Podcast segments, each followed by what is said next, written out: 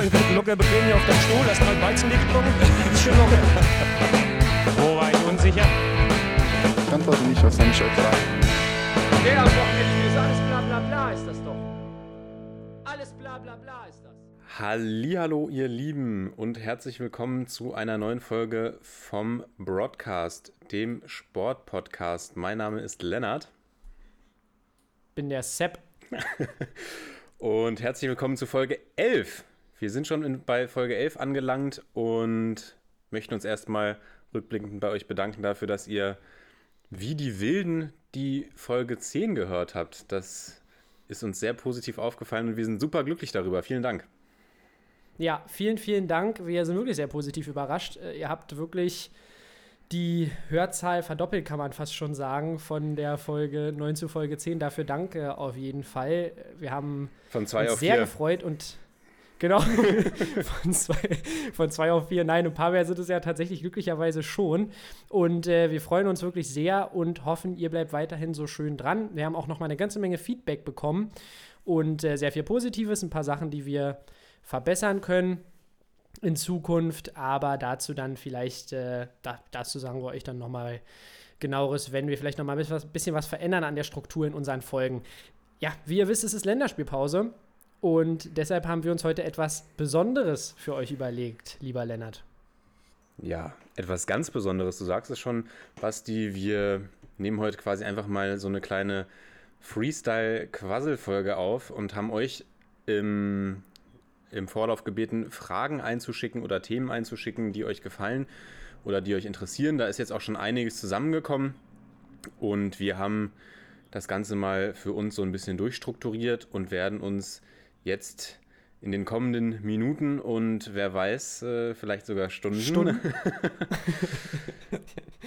euren Themen widmen. Genau. Und Basti, du hast es schon angesprochen, es ist Länderspielpause.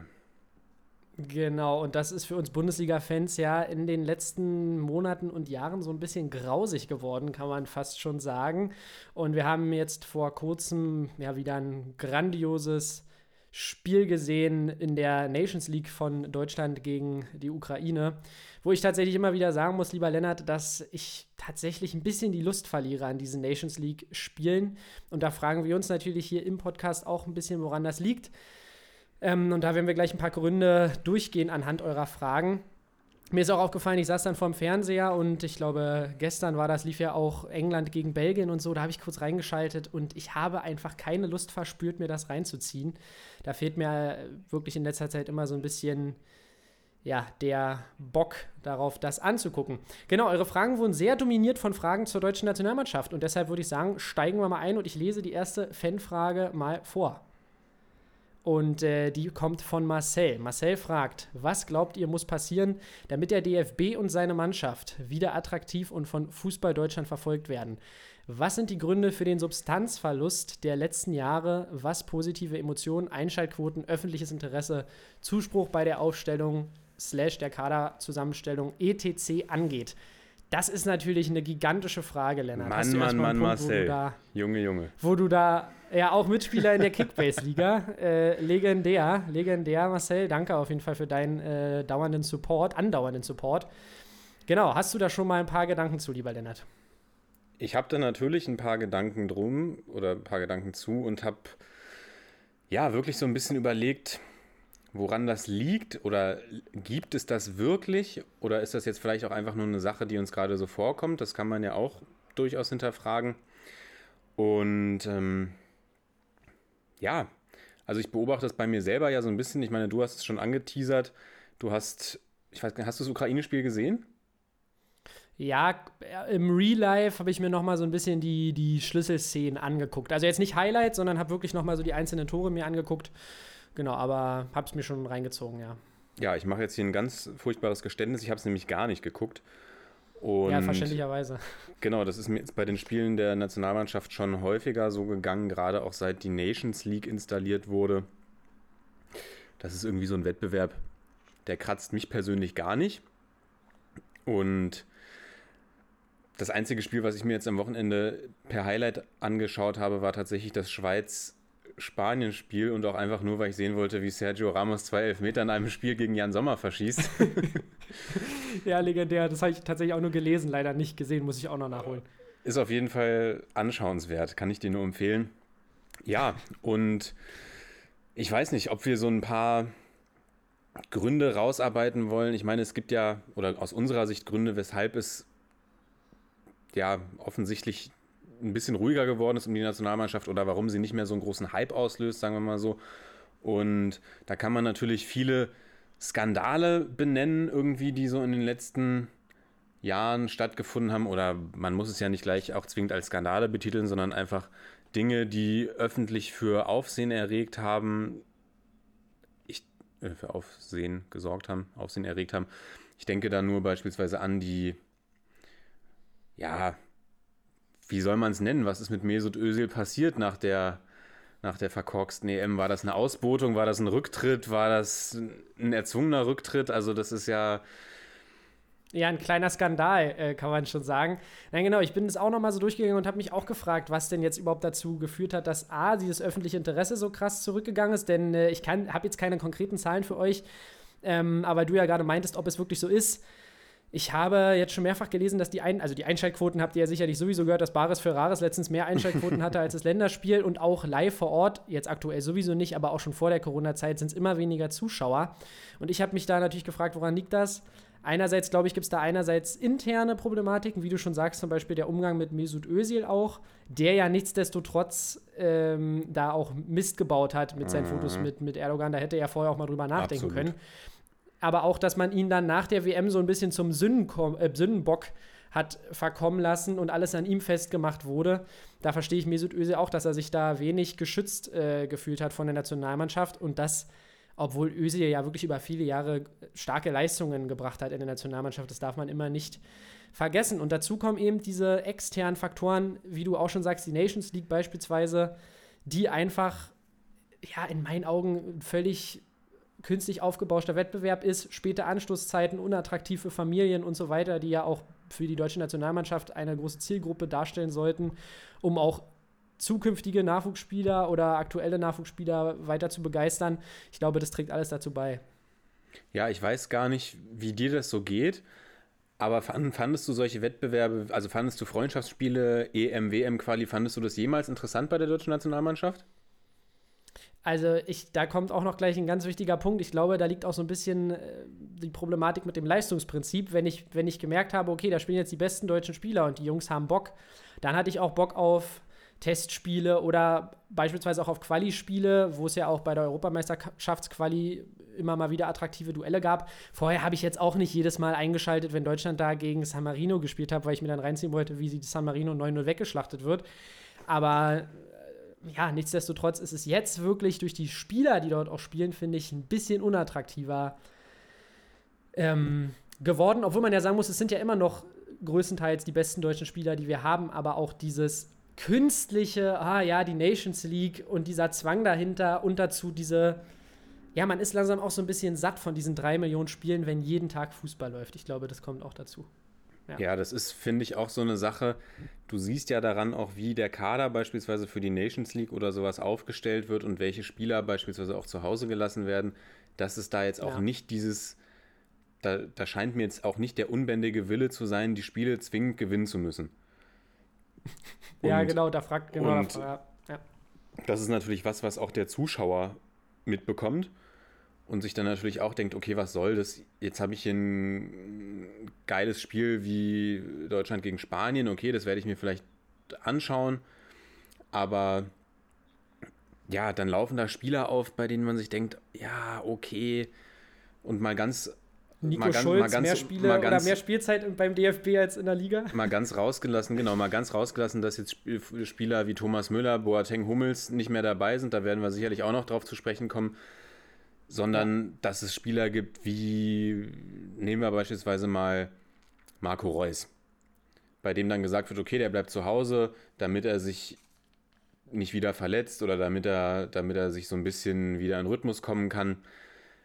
Marco Reus für mich ein Spieler, der ganz klar Startelf-Potenzial in der deutschen Nationalmannschaft hat und wäre dieser Nations League-Wettbewerb so extrem wichtig, würde man nicht auf Marco Reus verzichten. Wäre jetzt irgendwie ein großes Turnier, was anstehen würde.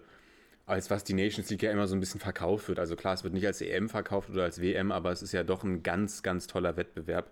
Und Super Wettbewerb, ja. wenn man den unbedingt gewinnen wollen würde, dann würde man da die, die besten, besten Spieler nominieren, die zur Verfügung stehen. Und das, finde ich, fehlt so ein bisschen bei diesem Wettbewerb. So, auf der anderen Seite muss ich sagen, EM-Quali-Spiele, weiß nicht, ob ich die jemals interessant fand. Wenn es gegen einen guten Gegner ging, habe ich schon eingeschaltet. Oder wenn es irgendwie ein wichtiges Spiel war, muss ja nicht zwingend ein guter Gegner sein, aber angenommen, man steht irgendwie nicht ganz da in der Tabelle, wo man will und spielt dann mal gegen Nordirland, habe ich mir das auch angeguckt. Ja. Aber ich kann mir auch vorstellen, so Freundschaftsspiele gucke ich mir generell gar nicht gerne an im Fußball. Also selbst die, Ja. selbst vom FC Bayern gucke ich mir jetzt nicht zwingend die, die Freundschaftsspiele an, gerade weil es halt immer so einen Trainingscharakter hat. Also so als Beispiel nenne ich jetzt mal diesen International Champions Cup, der da immer vor der Saison ausgetragen wird in der Regel, wo dann Ja. ganz viele Top-Mannschaften gegeneinander spielen und dann rennen da aber wirklich nur, nur B-Spieler rum. Und toll, dann spielt Bayern gegen Real Madrid, aber letzten Endes ist es. Es hat trotzdem keine Substanz. Letzten ja. Endes ist es das, das Drittligateam aufgepeppt mit zwei, drei Erstligaspielern und bei Real Madrid genau das Gleiche. Und was mich jetzt aber so ein bisschen beschäftigt hat, während ich darüber nachgedacht habe, war halt auch, oder ist dieses, ich weiß nicht, ob es, klar, die Einschaltquoten sind natürlich nach unten gegangen, aber war, war das jemals so, dass man für ein Freundschaft, so, so man in einem Freundschaftsspiel oder einem EM-Quali-Spiel so extrem entgegengefiebert hat? Oder passt es jetzt einfach nur gut, weil die Leistung eben nicht stimmt und weil es Themen gibt, über die man diskutieren kann, weil nicht alles Friede, Freude, Freude Eierkuchen ist bei der Nationalmannschaft, dass man jetzt noch sagt, okay, und die sind so uninteressant geworden. Weil ich glaube, oder das prognostiziere ich jetzt einfach mal, die, wenn, wenn die EM nächstes Jahr stattfindet, dann werden auch wieder, wird auch wieder der Großteil den Fernseher einschalten. Ja. Ja, ich, genau, du hast schon recht. Man muss jetzt natürlich auch, auch aufpassen, dass es jetzt. Ich glaube, die Leute versuchen damit auch so ein bisschen zu signalisieren, dass ihnen da einiges nicht so richtig gefällt, was, was Löw auch angeht, der ja sowieso auch immer mehr Kritik einstecken muss, wozu wir auch gleich noch kommen. Und da hast du schon recht. Was, was man aber sagen muss, ist, dass die Nations League natürlich so einen, so einen Trainingscharakter hat. Und ich muss wirklich gestehen, ich habe nicht einmal in meinem Leben bin ich bei Kicker reingegangen und habe mir gedacht, ey, Alter, jetzt muss ich mal die Nations League-Tabelle mal aufmachen und gucken, wie es da steht. Egal in welcher Gruppe, das ist mir wirklich völlig egal. Und ähm, das war zum Beispiel bei einer EM- oder WM-Quali ist es schon was anderes, weil, wie du schon sagst, wenn da eine Drucksituation entsteht und man da dann mal nicht punktet, ähm, weil dann natürlich auch trotzdem weiterhin getestet wird in solchen Spielen, dann hast du schon mal eine Drucksituation, wo ich mir dann auch sage, okay, das gucke ich mir gerne an. Das ist wie in der Bundesliga, wenn äh, Augsburg gegen Mainz spielt und beide sind im Tabellmittelfeld, interessiert es mich nicht wirklich. Wenn es aber eine tabellarische Situation ähm, hat, die irgendwie kritisch ist, dann gucke ich, da, guck ich da gerne zu. Mhm. Gut, ich würde sagen, wir haben jetzt relativ viel übers, äh, über diese Attraktivität der Nations League und der Mannschaft gequatscht. Ähm, hast du dazu noch Anmerkungen? Zur, zur Nations League nicht zwingend, aber zur Frage Popularität würde ich schon noch Genau, ein, zwei genau, Sachen sagen Image. wollen. Du ja auch, denke ich mal. Genau, weiter geht's, weiter geht's, genau. Genau, also ich habe da noch überlegt, ich hab, bin dann so ein bisschen zurückgegangen und habe gedacht, okay, wie war das denn so die letzten Jahre? Wie war das denn meinetwegen auch vor zehn Jahren? Und ich kann mir vorstellen, dass es auch so, ein, so eine gewisse Angst gibt, dadurch, dass ja auch einige Identifikationsfiguren nicht mehr spielen oder ausgebotet worden sind. Also ich denke da jetzt speziell A an Leute wie Philipp Lahm, Bastian Schweinsteiger, die mit der Zeit natürlich einfach aufgrund ihres Alters zurückgetreten sind. Aber die Ja. natürlich gerade, da spreche ich jetzt so für unsere Generation, die ja für unsere Generation wirklich absolute, absoluten Idolcharakter hatten. Und ja, die ausgeboteten Spieler angesprochen sind eben, genau, vielleicht Mesut Özil, bei dem das ja so eine, ja, so eine 50-50-Entscheidung war mit äh, Rücktritt, sage ich mal. Ich weiß nicht, wie es, er, er ist ja Genau. selbst zurückgetreten, aber wer weiß, wie es gelaufen wäre, wenn er nicht freiwillig zurückgetreten wäre. Er ist Ja, da ja, ja. wirklich, hat ja wirklich schon eine sehr deutliche Sündenbockrolle eingenommen. Und dann eben Thomas Müller, Jerome Boateng, Mats Hummels. Mm, Und ich kann mir vorstellen, dass da A so ein bisschen die Identifikationsfiguren momentan so ein bisschen fehlen. Also ich weiß nicht, ich sage jetzt nicht, oh Mann, geil, Timo Werner. Das ist, also klar, ich weiß jetzt gar nicht, wie alt Timo Werner ist, aber ich vermute, wir sind älter als Timo Werner. Vielleicht ist es auch deshalb, dass man jetzt nicht mehr so zu denen aufschaut, sage ich mal. Aber Ja, ja. weiß nicht, vielleicht, da müsste man vielleicht mal in der jüngeren Bevölkerung äh, nachfragen, wer jetzt so dieser, ich könnte mir vorstellen, dass Kai Havertz beispielsweise jemand wird, der, der wieder So so, Sympathieträger. der wieder die Massen so ein bisschen bändig, ähm, was heißt bändig, der in sein Band zieht, Mitreißt, genau. mitreißt. Und ich glaube aber, dass es vielleicht auch so eine, so eine Angst vor dem Mittelmaß herrscht oder wieder ins Mittelmaß reinzurutschen. Und dann habe ich so ein bisschen Ja, ja. überlegt, ich meine, wir haben die WM 2002, da ist Deutschland ins Finale gekommen. Auch nicht unbedingt, weil sie so überragend gut gespielt haben, sondern weil sie, ja, manchmal natürlich Matchglück hatten oder auch vielleicht nicht die allerschwersten Gegner und natürlich einen überragenden Oli Kahn. Das kann man auch nicht oft genug sagen. Und Ja. dann kam eine absolut ernüchternde EM 2004 mit den Vorrunden aus. Und ich glaube, da war die Nationalmannschaft schon so ein bisschen am Boden. Dann hat Jürgen Klinsmann mit äh, Jogi Löw gemeinsam übernommen. Und ich glaube, was dann einfach dem deutschen Team oder Deutschland als Fußballnation an sich einfach extrem zugute gekommen ist, war diese WM im eigenen Land, die einfach so einen Ja, ja. Hype ausgelöst hat und dann eben der Beginn dieser goldenen Generation, die da quasi in die ja, ins, ins vordere Glied gerückt ist und dann, dass man eben so eine überragende WM gespielt hat mit dem, mit dem dritten Platz im eigenen Land. Die Stimmung hier war fantastisch. Ich kann mich noch daran erinnern, ich war zum, glaube, das war das Viertelfinalspiel gegen Argentinien, oder? Ähm, ja, Und da war ich meine wohl. da war ich in München und da, nachdem, nachdem Deutschland dieses Elfmeterschießen gewonnen hatte, da sind die Autos durch die Straßen gefahren, so Autokorso-mäßig und haben gehupt und Schals aus den Fenstern gesch geschwenkt. Und das war wirklich eine totale Euphoriewelle, die da irgendwie ausgelöst wurde. Und ich glaube, das hat, Ja, ja. das hat einfach die, das Interesse und die Attraktivität einfach extrem gesteigert, dass da eben auch so ein paar Charaktere waren wieder in der Nationalmannschaft. Äh, Ich sag nur Michael Ballack beispielsweise. Und dann fing ja auch wieder, fing Deutschland ja auch wieder an, guten Fußball zu spielen. Dann haben wir ja wirklich mehrere Turniere, in denen Deutschland immer sehr weit gekommen ist und ja immer eigentlich an den, ja, an den übermächtigen Spaniern gescheitert ist.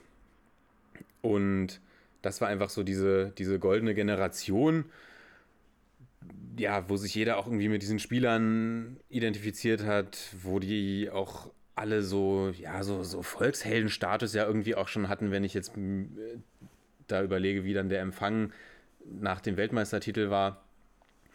Und ich kann mir vorstellen, dass es einfach so ein bisschen diese Euphoriewelle jetzt verflogen ist und dass man so ein bisschen Angst hat, ins, ins Mittelmaß wieder zu, langsam aber sicher so ein bisschen in, ins Mittelmaß zu gleiten. So, jetzt habe ich sehr viel Also ich glaub, monologisiert und Jetzt fange ich mal Genau. meinen Monolog an. Es gab jetzt eigentlich ein paar Punkte, wo ich mir dachte, da hätte ich jetzt irgendwas reinwerfen können, aber ich wollte dich nicht unterbrechen. Ich höre einfach immer so gerne deine Stimme. Also, ich glaube tatsächlich, dass wir, dass wir nicht unbedingt Angst haben müssen, in dieses Mittelmaß zu rutschen, dass wir auch noch genug Sympathieträger eigentlich haben, zum Beispiel so ein Kimmich, ein Goretzka. Ich finde, das sind jetzt alles keine gesichtslosen Spieler, die haben ja auch schon mit Aktionen außerhalb des Platzes bewiesen, dass sie ähm, ja, Sympathieträger sein können. Ich glaube auch, dass ein Gnabry und ein Sané für viele, ähm, ja, für viele junge Leute in Deutschland, ähm, was, so, was so die jüngere Bevölkerung angeht, äh, Sympathien wecken können. Aber ich glaube, der DFB hat sich mit so ein paar Sachen selbst ins Bein geschossen. Ich habe da auch noch so ein bisschen, schau mal, jetzt so Aktionen wie, dass die WM 2006, du sagtest es, das, das Sommermärchen, was uns so vieles ermöglicht hat, eine bessere Jugendar äh, Jugendnachwuchsarbeit im- beim DFB. Da wurde ja der Grundstein gelegt für vieles, was sich danach dann jetzt ähm, 15 äh, Jahre entwickelt hat. Genau, aber nichtsdestotrotz, dann kam raus, dass die WM mehr oder weniger gekauft war, dass Beckenbauer da eine große Rolle gespielt hat. Du hast mit Bierhoff, mit seinen Marketingaktionen, die Mannschaft oder ich sag nur die Vollgas-Choreo, die man dann noch schnell zu Volley geändert hat. Das sind dann immer so Sachen, wo ich mich frage, wer hat das eigentlich in der Hand? Ähm, jetzt die, die Steuerhinterziehungsrazzia, die da beim DFB war, Fliegen statt Busfahren. Also es gibt immer so ein paar Aktionen, ich weiß nicht, ob die vor zehn Jahren auch so ins, ins Licht gerückt worden wären, aber trotzdem arbeitet der DFB da häufig dran, auch ja, so ein bisschen an seinem guten Image, was man sich eben über diese Jahre nach dem Sommermärchen aufgebaut hat, ähm, ja, dass man daran eben rüttelt. Und am geilsten fand ich ja auch Bierhoffs Aussage über RB Leipzig, dass es ein Fußballmärchen sei. Und da möchte ich nur noch mal betonen, dass es eine andere Mannschaft in Leipzig gibt, die letzte Saison als, ähm, ja, als Viertligameister der Staffel Nordost mit einer Saisonniederlage in die Relegation musste und dann dort zweimal unentschieden gegen Ferl gespielt hat und jetzt weiterhin in der vierten Liga spielt, und zwar Lok Leipzig, wo ich doch beim DFB auch wirklich mich mal freuen würde, wenn man da überlegen würde, dass man vielleicht da mal was macht, statt RB Leipzig als Fußballmärchen zu bezeichnen. Vielleicht nochmal, was ich davon halte, hast du mich ja letztens gefragt. Also da, da fehlt mir dann bei Oliver Bierhoff manchmal so ein bisschen, ja, das Feingefühl. Jetzt hörst du, was ich Aber davon halte. Genau, jetzt hast du es endlich. Und nichtsdestotrotz hat der Mann einen Vertrag bis 2024. Und ja, ich glaube wirklich, die, weil du meintest, es war ja nicht nur das Sommermärchen 2006, sondern auch das Märchen in äh, Brasilien. Und da hatten wir so viel Kredit aufgebaut in der Bevölkerung, dass, äh, ja, dass man sich jetzt wirklich so ein bisschen fragt, wo ist das alles hin? Wir dürfen aber auch nicht vergessen, ich glaube, Deutschland 2020 ist ein ganz anderes Land als Deutschland 2006 da hat sich auch viel in unserer ja, Zusammensetzung in der Bevölkerung ja, geändert, vielleicht nicht, aber es haben sich ein paar Dinge nach, nach, nach vorne gekehrt, eine größere allgemeine Unzufriedenheit, würde ich fast schon sagen. Vielleicht kann man darauf auch Bezüge zur Nationalmannschaft herstellen. Und der letzte Teil meines Monologs, ich glaube, die Leute sind am müdesten tatsächlich von der Inkonsequenz von Löw, dass eben zum Beispiel Spieler wie Philipp Max jetzt erst nominiert werden, obwohl sie vorher schon mehrere gute Saisons in der Bundesliga gespielt haben dass ein, ja, dass ein Thomas Müller, man, ich will jetzt da nicht 100 Jahre drauf rumreiten, aber ich habe nochmal die Stats rausgesucht. Letzte Saison 8 Tore und 21 Vorlagen, dass so ein Typ nicht in der Nationalmannschaft irgendwie noch eine Rolle spielen kann. Ja, dass das Leistungsprinzip einfach ausge, ausgehebelt wurde. Und ich glaube, das ist das, wo die Leute sich wirklich ein bisschen veräppelt fühlen, weil in jedem Sport ist die Nationalmannschaft eigentlich ein Abbild der besten Spieler eines Landes. Außer beim Fußball, da wird das irgendwie ausgehebelt. Und ähm, ja, ich glaube, das sind, ist wirklich der Faktor, warum da so ein großer Imageverlust stattgefunden hat. Und von daher wäre Yogi jetzt fast seiner, ja, würde fast seiner inkonsequenten Linie treu bleiben, wenn er Hummels und Müller nochmal zurückholt. Also ich glaube, da, da bin ich wirklich, bin ich wirklich gespannt, wie es in der Thematik weitergeht. Aber ich schätze mal, da wird sich erstmal nichts dran ändern und die Einschaltquoten werden so bleiben. Ja, ich glaube auch, dass es das, also man kann ja, oder wir können ja jetzt hier wirklich sehr viel spekulieren und wir können ja auch wirklich nur spekulieren, aber ich glaube, das ist das, was die meisten Leute auch wirklich dann aufregt oder ärgert oder für Unverständnis sorgt, dass eben genau diese, diese Personalentscheidung letzten Endes, weil ich glaube, alles, was drumherum um den DFB passiert, das, ähm, das kriegen, glaube ich, mal gar nicht alle mit. So, das sind ja jetzt auch Ja, keine, ja. keine Sachen, die jetzt zwingend irgendwie extrem durch die Nachrichten gehen, sondern da muss man sich ja dann wirklich schon so ein bisschen auf, auf Sportseiten etc. rumtreiben. Und du hast es ja gesagt, gerade gerade Familien sind ja auch so ein bisschen das, das, die Zielgruppe der Nationalmannschaft, dass man irgendwie am Samstagabend schön gemeinsam das Länderspiel guckt. Und ich weiß nicht, ob das jetzt unbedingt Einfluss darauf nimmt, dass da jetzt eine Steueraffäre ist, etc., etc., etc. Die Liste ist lang. Genau, das würden die Leute auch schnell vergessen, wenn Deutschland jedes Spiel 6-0 gewinnt, so weißt du? Genau. Das stimmt schon. Und ich Ja. glaube, dass das größte Problem, was die deutsche Nationalmannschaft einfach gerade hat, ist diese, ja, diese allgemeine Unzufriedenheit über die, über die Personalauswahl, dass es eben genau keine, ja, auch keine klare Struktur so zwingend im Spiel erkennbar ist, dass sich da auch noch keine wirkliche Startelf so rauskristallisiert, sage ich mal, dass jedes Mal, ich habe mir jetzt mal den Kader angeguckt, der für dieses Länderspiel oder diese Länderspielreihe nominiert wurde. Und der sieht schon wieder sehr anders aus, als es noch vor, vor ein paar Wochen aussah. Klar, jetzt muss Ja, man ja. sagen, muss man gucken, okay, welche Spieler kann man überhaupt aufgrund der aktuellen Corona-Lage nominieren. Aber ich glaube Ja. auch, das ist so diese Sache, diese Eingespieltheit der, Mann, Eingespieltheit der Mannschaft, dass da ständig neue Gesichter rumrennen und dass du das Gefühl hast, ja, so, ja, du hast es gesagt, das Leistungsprinzip ist so ein bisschen außer Kraft gesetzt. Irgendwie jeder kann da jetzt gerade mal so ein bisschen vorspielen und aber die Leute, die es dann vielleicht anhand ihrer Leistung wirklich verdient hätten, werden außen vor gelassen, einfach weil Jogi Löw damals so eine Art Exempel statuiert hat und gesagt hat, okay, wir müssen jetzt aus dieser alten Garde so ein paar Leute Ja. rauswerfen. Und das eben auch sehr inkonsequent, wie ich finde, weil wenn du, klar, Müller und Boateng waren zu der Zeit nicht wirklich auf ihrem, stimmt, auf ja. ihrem Leistungshoch. Mats Hummels fand ich immer noch klasse. Also Mats, bei Mats Hummels habe ich jetzt während der letzten Jahre eigentlich nie so einen großen Leistungsabfall gesehen. Und auch wenn man sagt, die Spieler haben gerade irgendwie ein Leistungstief, dann ja, man sieht es jetzt in der aktuellen Lage. Solche Spieler, die so eine Weltklasse-Qualität wie Müller, Boateng, Hummels zähle ich jetzt auch dazu, obwohl ich ja, wie gerade eben gesagt, fand, dass der jetzt nicht wirklich ein Leistungstief hatte. Die sind immer in der Lage, zurückzukommen ja. und immer wieder in der Lage, auch auf ein, ja, sich wieder zu steigern, irgendwie nochmal noch mal eine Schippe draufzulegen.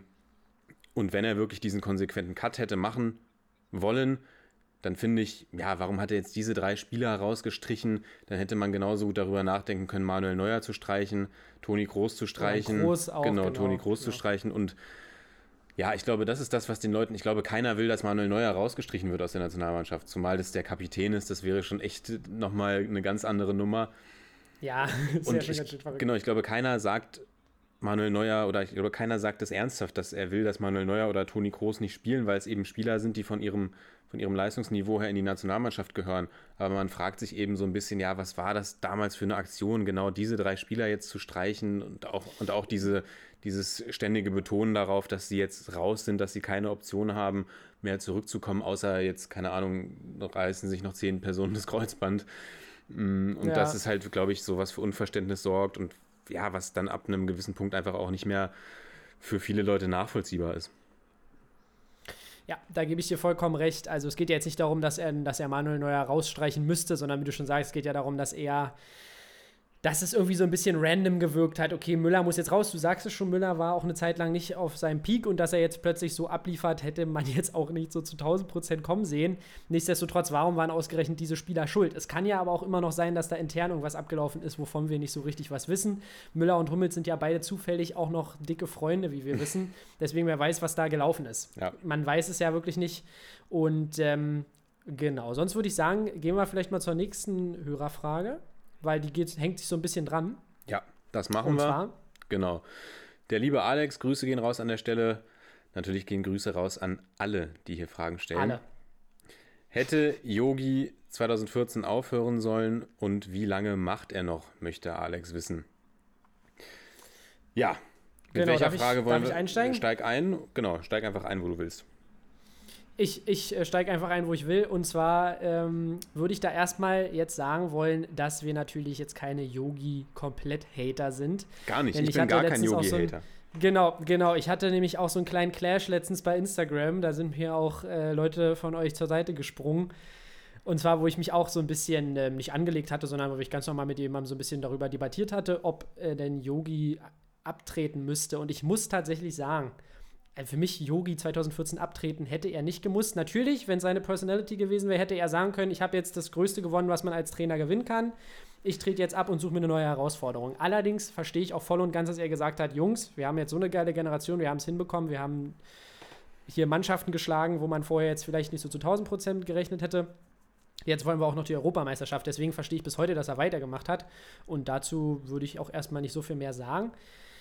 Außer, dass ich eben auch finde, jetzt dieses Rumgehacke auf Joachim Löw, natürlich ist es jetzt inkonsequent und ich finde auch wirklich, dass er sich damit keinen Gefallen tut und verstehe jeden, der ihn dafür kritisiert und auch ein bisschen sauer wird.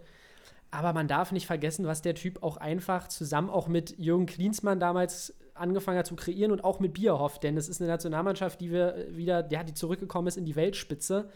Wie gesagt, viele, vielen jungen Spielern, damals auch aus dieser Generation eben mit Hummels, Boateng, ähm, die ja auch die U21 EM waren das, glaube ich, gewonnen haben, hochgeholt, etabliert und deshalb muss man ihm echt dankbar sein und ich finde tatsächlich auch 2016 gegen die Italiener konnte man ausscheiden. Man hat gegen Spanier verloren, die Weltklasse waren, also vielleicht die beste Nationalmannschaft, die man in den letzten 20 Jahren gesehen hat.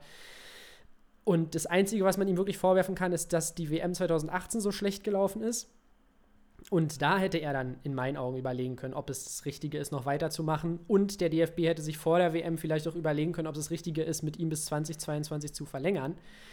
Aber sonst finde ich nach wie vor berechtigt, dass er damit damals weitergemacht hat. Und wann er abtritt, abtritt muss ich tatsächlich sagen, ich glaube, wenn er jetzt die EM verkorkst, dann wird es auf jeden Fall ernste Gespräche geben und ich kann mir vorstellen, dass er dann abtritt. Wenn die aber gut läuft, glaube ich, dass Yogi so drauf ist, dass der weitermacht, weil er hat ja gezeigt, dass er von außen recht beratungsresistent ist und äh, sich davon nicht so viel erzählen lässt. Und der DFB ist ja scheinbar ein Yogi-Fan, von daher glaube ich, wird der Mann noch weitermachen, wenn die EM jetzt nicht komplett schlecht läuft. Was hast du denn für Gedanken dazu? Ja, also ich glaube zur ersten Frage, ob er auf, hätte aufhören sollen, das lässt sich natürlich im Nachhinein immer leichter beantworten. wenn man jetzt irgendwie Mhm. sieht, okay, die spielen jetzt gerade irgendwie nicht den Fußball, den, den man von der deutschen Nationalmannschaft erwartet ist, ist es natürlich einfach jetzt zu sagen, ach Mann, hätte der mal aufgehört und dann hätte da irgendjemand anderes übernommen und hätte nochmal neue Impulse gesetzt.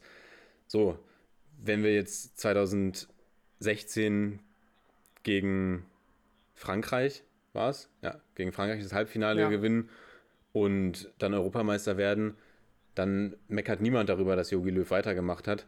So, das ist halt Genau. einfach, ja, einfach immer total situationsbedingt. Und natürlich hab, hat am Höhepunkt Abtreten immer sowas, ja, auf der einen Seite so ein bisschen was Würdevolles, mm, aber natürlich auch, es ist auch die einfachste Lösung, zu sagen, ja, jetzt bin ich, jetzt habe ich Ja, hier, bin ich hier Weltmeister geworden und jetzt, jetzt höre ich auf. Weil ich meine, danach kannst du es, kann nur schlimmer werden. Also es kann nach diesem, nach diesem, oder was heißt schlimmer werden, aber du kannst es nicht nochmal toppen. Weißt du, was ich meine? Ja. Also, Ja, klar. und ich sag mal so, wenn er zurückgetreten wäre, auch dann hätten Leute gemeckert und gesagt, ah, warum tritt denn der jetzt zurück? Irgendwie ist das feige, der hat da jetzt diese super Mannschaft und jetzt tritt er zurück, einfach weil er sich sein Image nicht beflecken will oder sowas. Von daher, ich fand es ge- komplett die richtige Entscheidung, dass, dass er damals weitergemacht hat, weil, wie du schon gesagt hast, die hatten ein Team, das hätte alles gewinnen können. Die haben die Ja. Weltmeisterschaft gewonnen und die hätten ohne Probleme auch die EM 2016 gewinnen können. Ja, was dann Genau, was jetzt nicht heißen soll, dass das hätte müssen, weil ich finde, dass die nein, Franzosen nein, nein. im eigenen Land, darf man nicht vergessen, da kannst du so ein Spiel verlieren. Also da jetzt drauf rumzuhacken. Absolut, Genau. aber er hatte eben ein Team, mit dem alles möglich gewesen wäre. Und bei diesen, also bei diesen K.O.-Spielen ist es ja eh, kannst du eh nicht sagen, man hätte gewinnen müssen, weil es ja einfach super tagesformabhängig ist, was da dann passiert. Und ja, von daher möchte ich mich auch nochmal hier als Yogi Löw-Fan outen eigentlich, auch wenn ich natürlich momentan einige Dinge nicht so ganz verstehe, die, die er macht. Aber ich befürworte das absolut, dass er damals weitergemacht hat. Und ich bin auch immer noch froh, dass jemand wie Yogi Löw Bundestrainer ist, weil auch da kann ich dir nur zustimmen, man kann ihm einfach die Qualität als Trainer nicht absprechen und er hat einfach wirklich super viel für die Fußballnation Deutschland oder für den DFB getan, eben dass der Fußball in Deutschland nochmal, also ja nochmal irgendwie mehr in den Fokus gerückt ist, dass sich alle damit mit diesem Team so identifiziert haben. Und das weiß ich nicht, ob das, ja, das, das ist einfach eine Leistung, die kann man ihm nicht mehr, die kann man ihm nicht mehr wegnehmen, sage ich mal. Und dafür sollte man ihm auch, ja, auf ewig dankbar, klingt jetzt so ein bisschen schnulzig, aber Wir bauen ihm jetzt hier ein Denkmal im Podcast, ja. du, du weißt, was ich meine. Und Ich weiß, was du meinst, aber trotzdem darf man jetzt nicht unendlich lange an ihm festhalten. Das ist, darf man natürlich auch nicht vergessen, denn die Frage ist ja auch wirklich, wie lange er, kann er denn diese alten Hasen, mit denen er jetzt phasenweise schon zehn Jahre zusammenarbeitet, dann wirklich noch erreichen? Das ist ja auch so ein Faktor, den man immer wieder hört. Wie lange lässt sich ein Hummels oder ein Müller das dann noch erzählen, was Yogi dort ähm, sagt? Allerdings ist es natürlich auch immer ein guter Faktor, wenn du Jungs in deiner Mannschaft hast, die dich schon lange kennen, die deine Idee umsetzen können auf dem Feld. ja, außerdem sind Aber- Hummels und Co. ja jetzt nicht mehr dabei. Gen- Genau, meine ich ja, meine ich ja. Ich meine bloß nochmal zu diesem Thema, dass sie ausgebotet sind, ähm, so. dass ja auch die, vielleicht ist es auch ein Faktor, dass er eben sagt, äh, ihr, ihr könnt vielleicht das, oder wie gesagt, es kann ja auch sein, dass es da Differenzen gab in der Idee. Und äh, wir alle wissen, dass Mats Hummels auch nicht immer der absolut einfachste Spieler ist. Müller ist auch so ein kleines Alpha-Tier. Man hört ja, wie er jetzt aktuell die Bayern dirigiert auf dem Platz. Andererseits, wie du schon sagst, ich weiß nicht, wer es sonst übernehmen sollte, die Nationalmannschaft. Ich habe äh, heute schon so ein bisschen für mich gedacht, ja, wenn sie mich einstellen würden, ich würde einfach die komplette Bayern-Offensive da vorne reinstellen, dann äh, Yusufa Mukoko vorne im Sturm. Nein, nein, Spaß, aber äh, im Prinzip wäre jetzt trotzdem, finde ich, mit diesem Bayern-Block, den man da hat, jetzt ist natürlich Kimmich ausgefallen, aber ein guter Zeitpunkt, um dort einzusteigen, wäre jetzt nicht schon zeitnah eine EM. Das darf man natürlich nicht vergessen. Ja. Wo, um wo einzusteigen? Als Bundestrainer. Ach so, Weil du ja jetzt quasi, genau, weil du ja jetzt diesen Block hast. Ich finde auch diese Kombination mit Harvards und, ähm, und Werner sehr attraktiv, aber dazu kommen wir vielleicht gleich noch. ja, genau. Also ich Also, habe jetzt du auch, hast diese Blöcke. ja, ich habe jetzt auch Weißt noch, habe ich jetzt, jetzt habe ich verstanden. Mm. Ich- ja, also ich sehe jetzt gerade auch keinen Kandidaten. Ich glaube, das ist gerade auch einfach absolut nicht Thema. Auch wenn jetzt, glaube ich, ähm, ich glaube, Bierhoff war es auch, ich weiß es nicht, der gesagt hat, er würde das Flick auch zutrauen.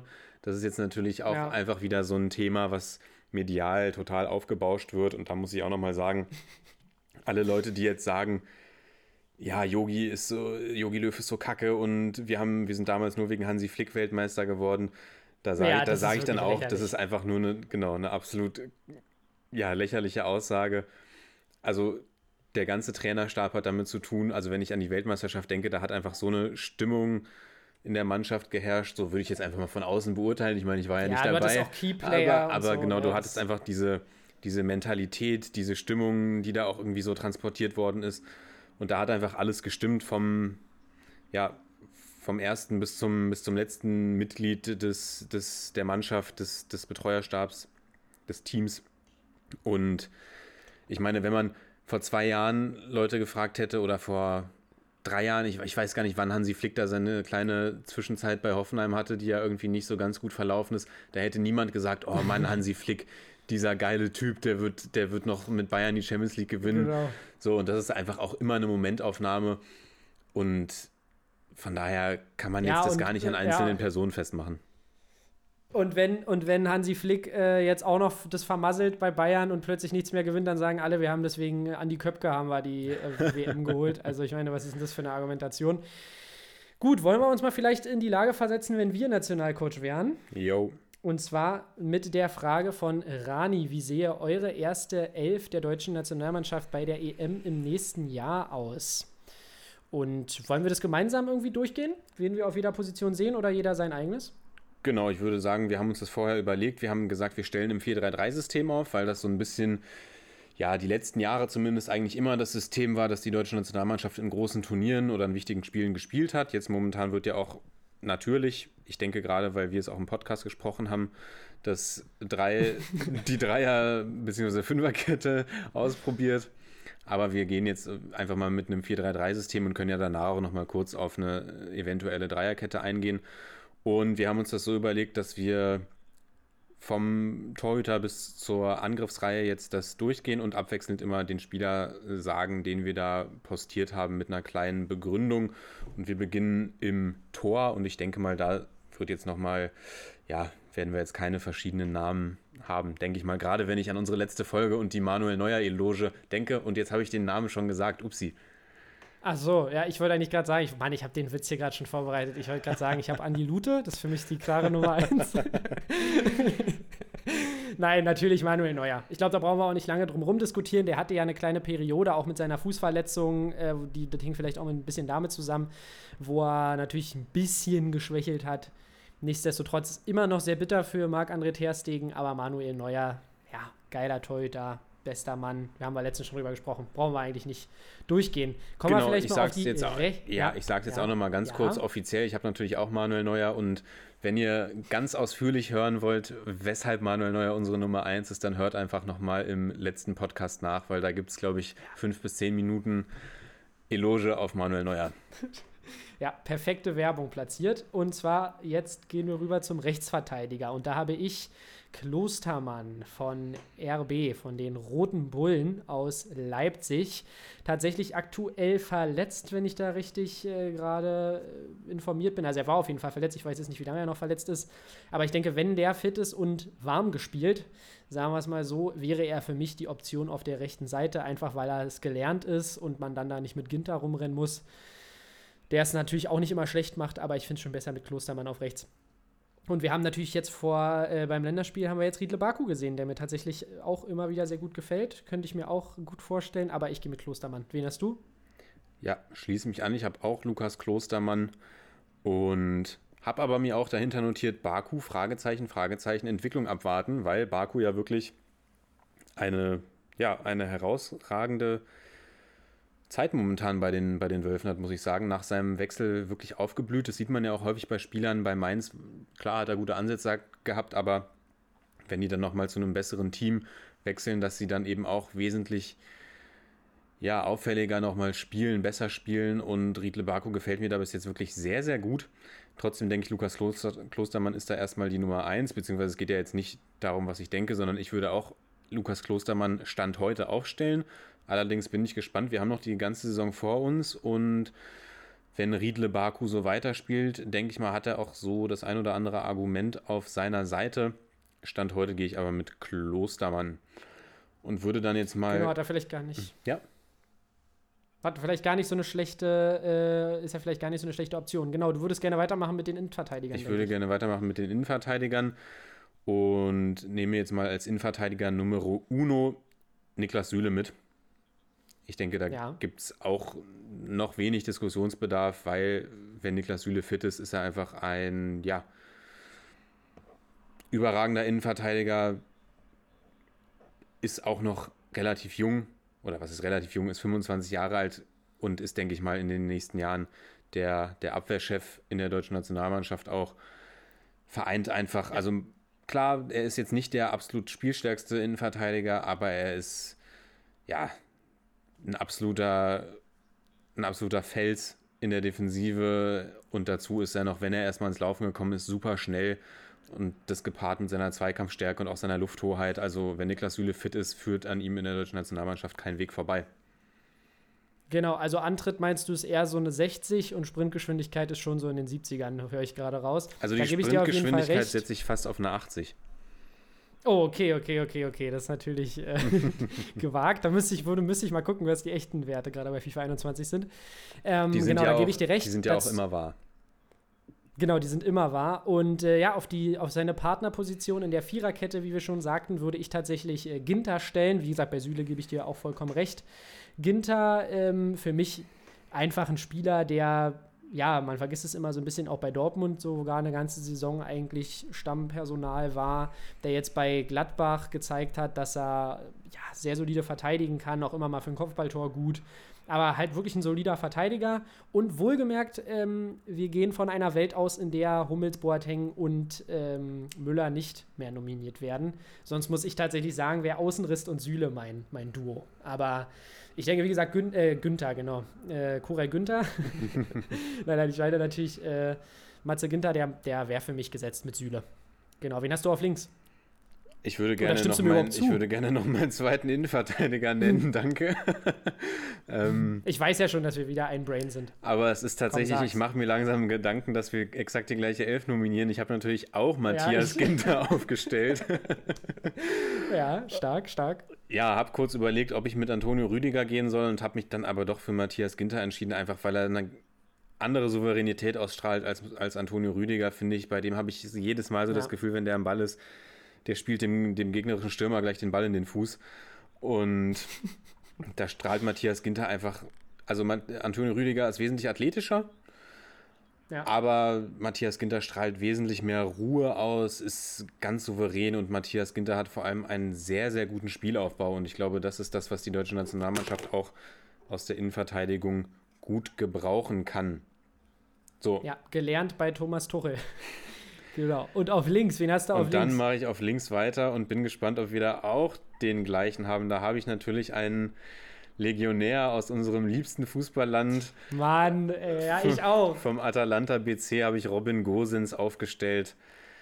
Ja, der hat einfach eine, eine rasante Entwicklung genommen in den letzten Jahren, die einfach nur nach oben zeigt. Das liegt, denke ich mal, auch ein bisschen am System, was in Bergamo gespielt wird. Deswegen Gosens vielleicht eher die optimale Wahl für, für, einen, für einen Dreier, für eine Dreierkette und dann eben Ja. als linker Schienenspieler. Aber ich denke, der macht seine, seine Sache als linker Verteidiger genauso gut.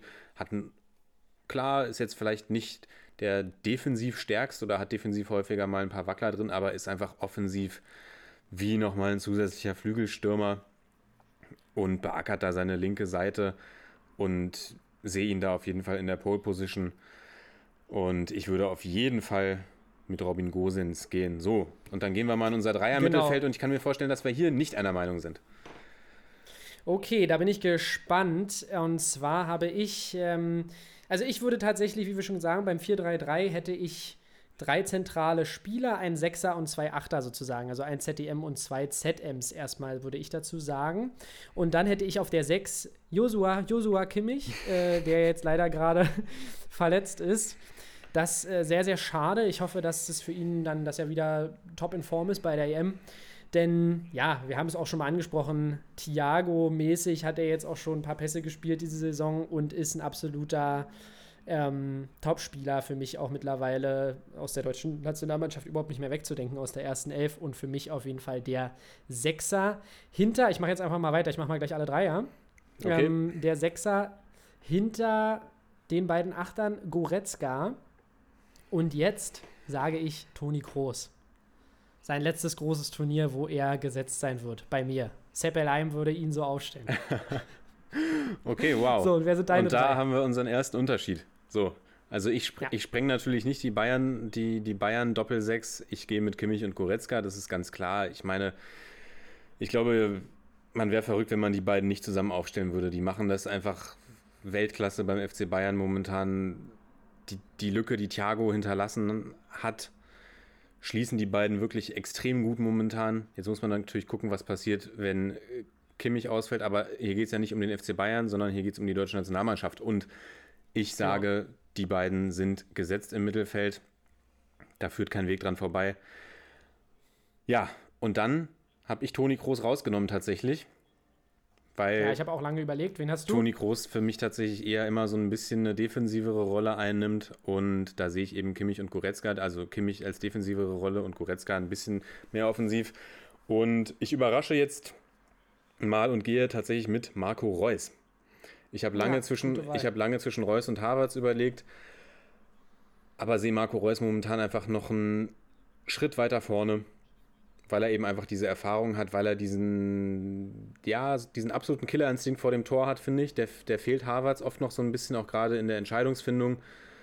Und Marco Reus ist da einfach, ja, wir haben es am, am letzten Wochenende oder am vorletzten Wochenende gegen den FC Bayern wieder gesehen. Er steht frei, er findet die Räume, er hat einen unfassbar starken Schuss, er ist eigentlich auch sehr nervenstark und ich glaube, er ist ein Spieler, den man, den man wirklich in der deutschen Nationalmannschaft gebrauchen kann, so einen Typen wie ihn.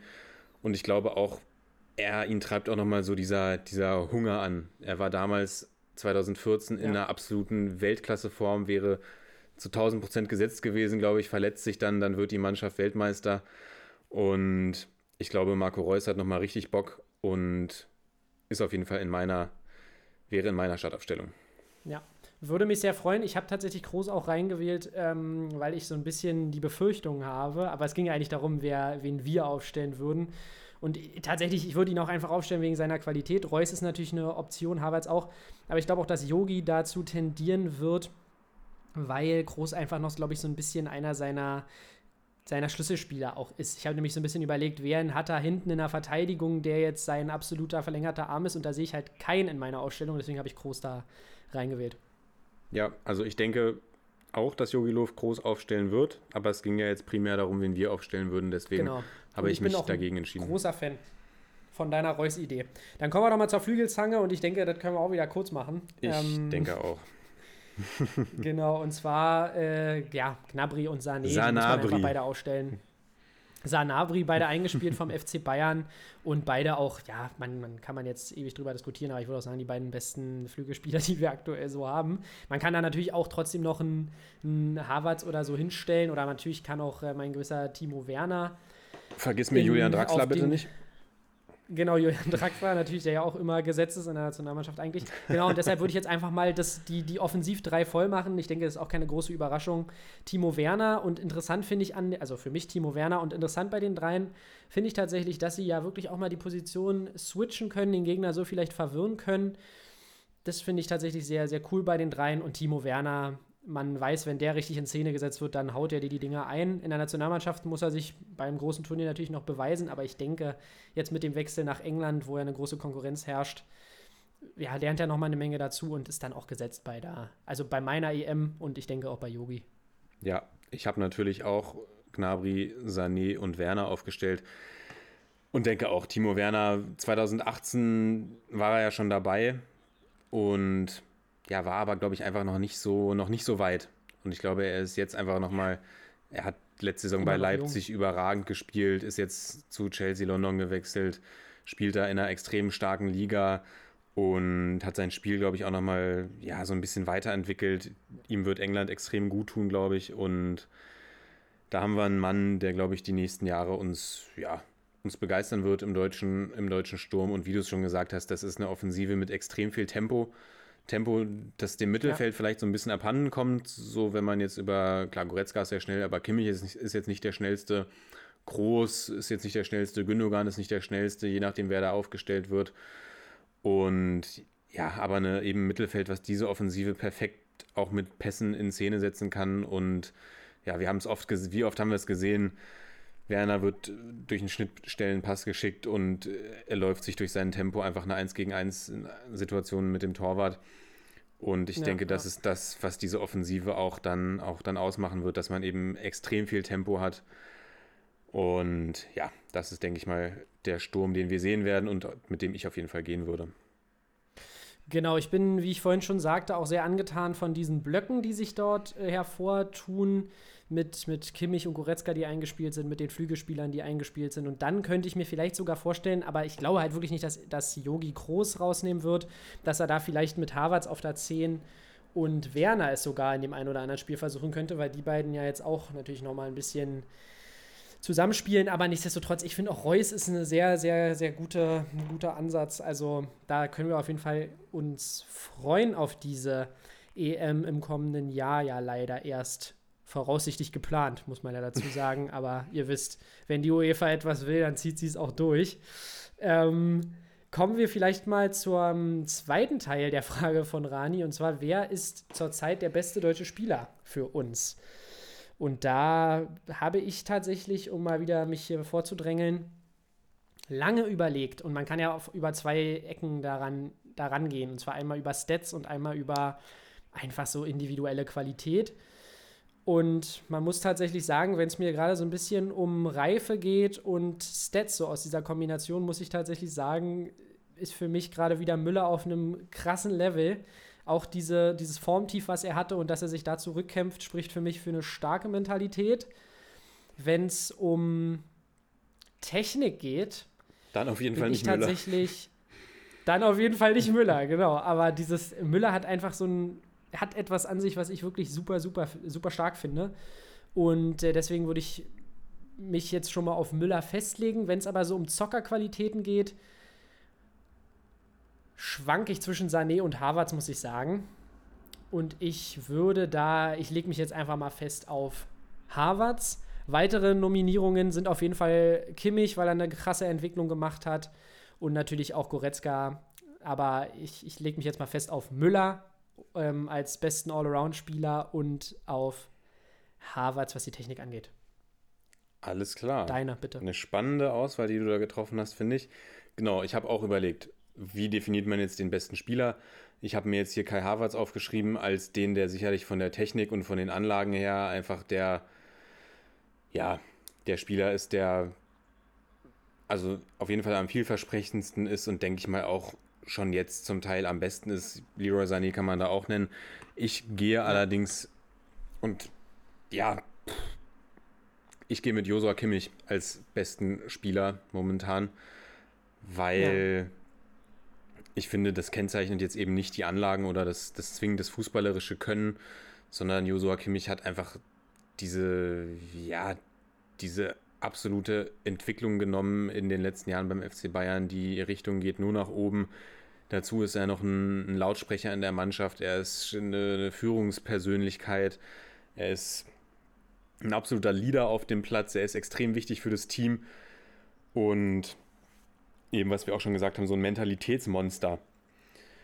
Und ja, ja. ich glaube, ein Kimmich-Verlust würde dem deutschen Team am meisten schmerzen. Du kannst ihn, du kannst ihn ja auch auf gefühlt jede Position stellen. Also du kannst ihn auf rechts stellen, aber im Zentrum kommt er eben noch viel mehr zu tragen, weil er eben so eine bombastische Übersicht hat, eine Ruhe am Ball hat und der Typ einfach auch so eine, so eine Eiseskälte hat, finde ich. Oder was heißt Eiseskälte, aber einfach absolut nervenstark ist. Also Kimmich ist so ein Typ, genau, der in den, genau, der in den, wenn irgendwie nichts läuft, also ganz oft schon Situationen gesehen, wenn irgendwie nichts läuft, entweder zieht er aus der zweiten Reihe ab und donnert das Ding rein oder spielt einen genialen Pass.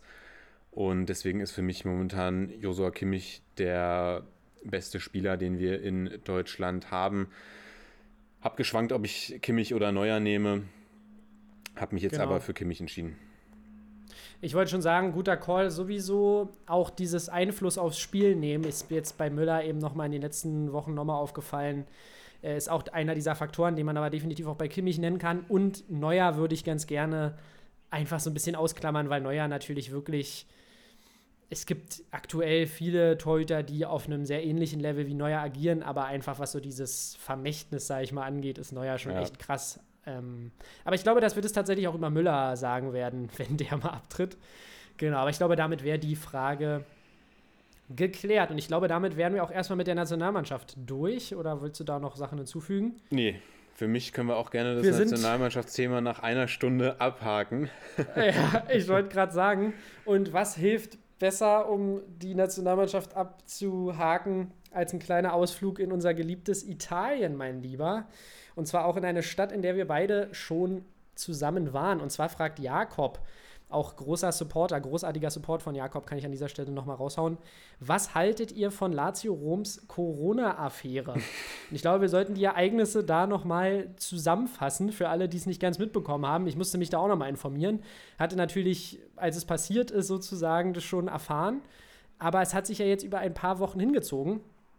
Und zwar könnt ihr euch das so vorstellen, dass am 27.10. Ciro Immobile, ähm, Strakoscha, der Torwart von Lazio Rom und Lukas Leiva alle positiv aufs Coronavirus getestet wurden. Und das Ganze hat im Labor Synlab in Florenz, in unserer Lieblingsstadt, in unserer gemeinsamen Lieblingsstadt, stattgefunden. Ähm, ja, und dann in, Florenz werden alle Co- Corona-Tests aus Italien der UEFA, also für die UEFA ausgewertet sozusagen, als unabhängiges Organ sozusagen.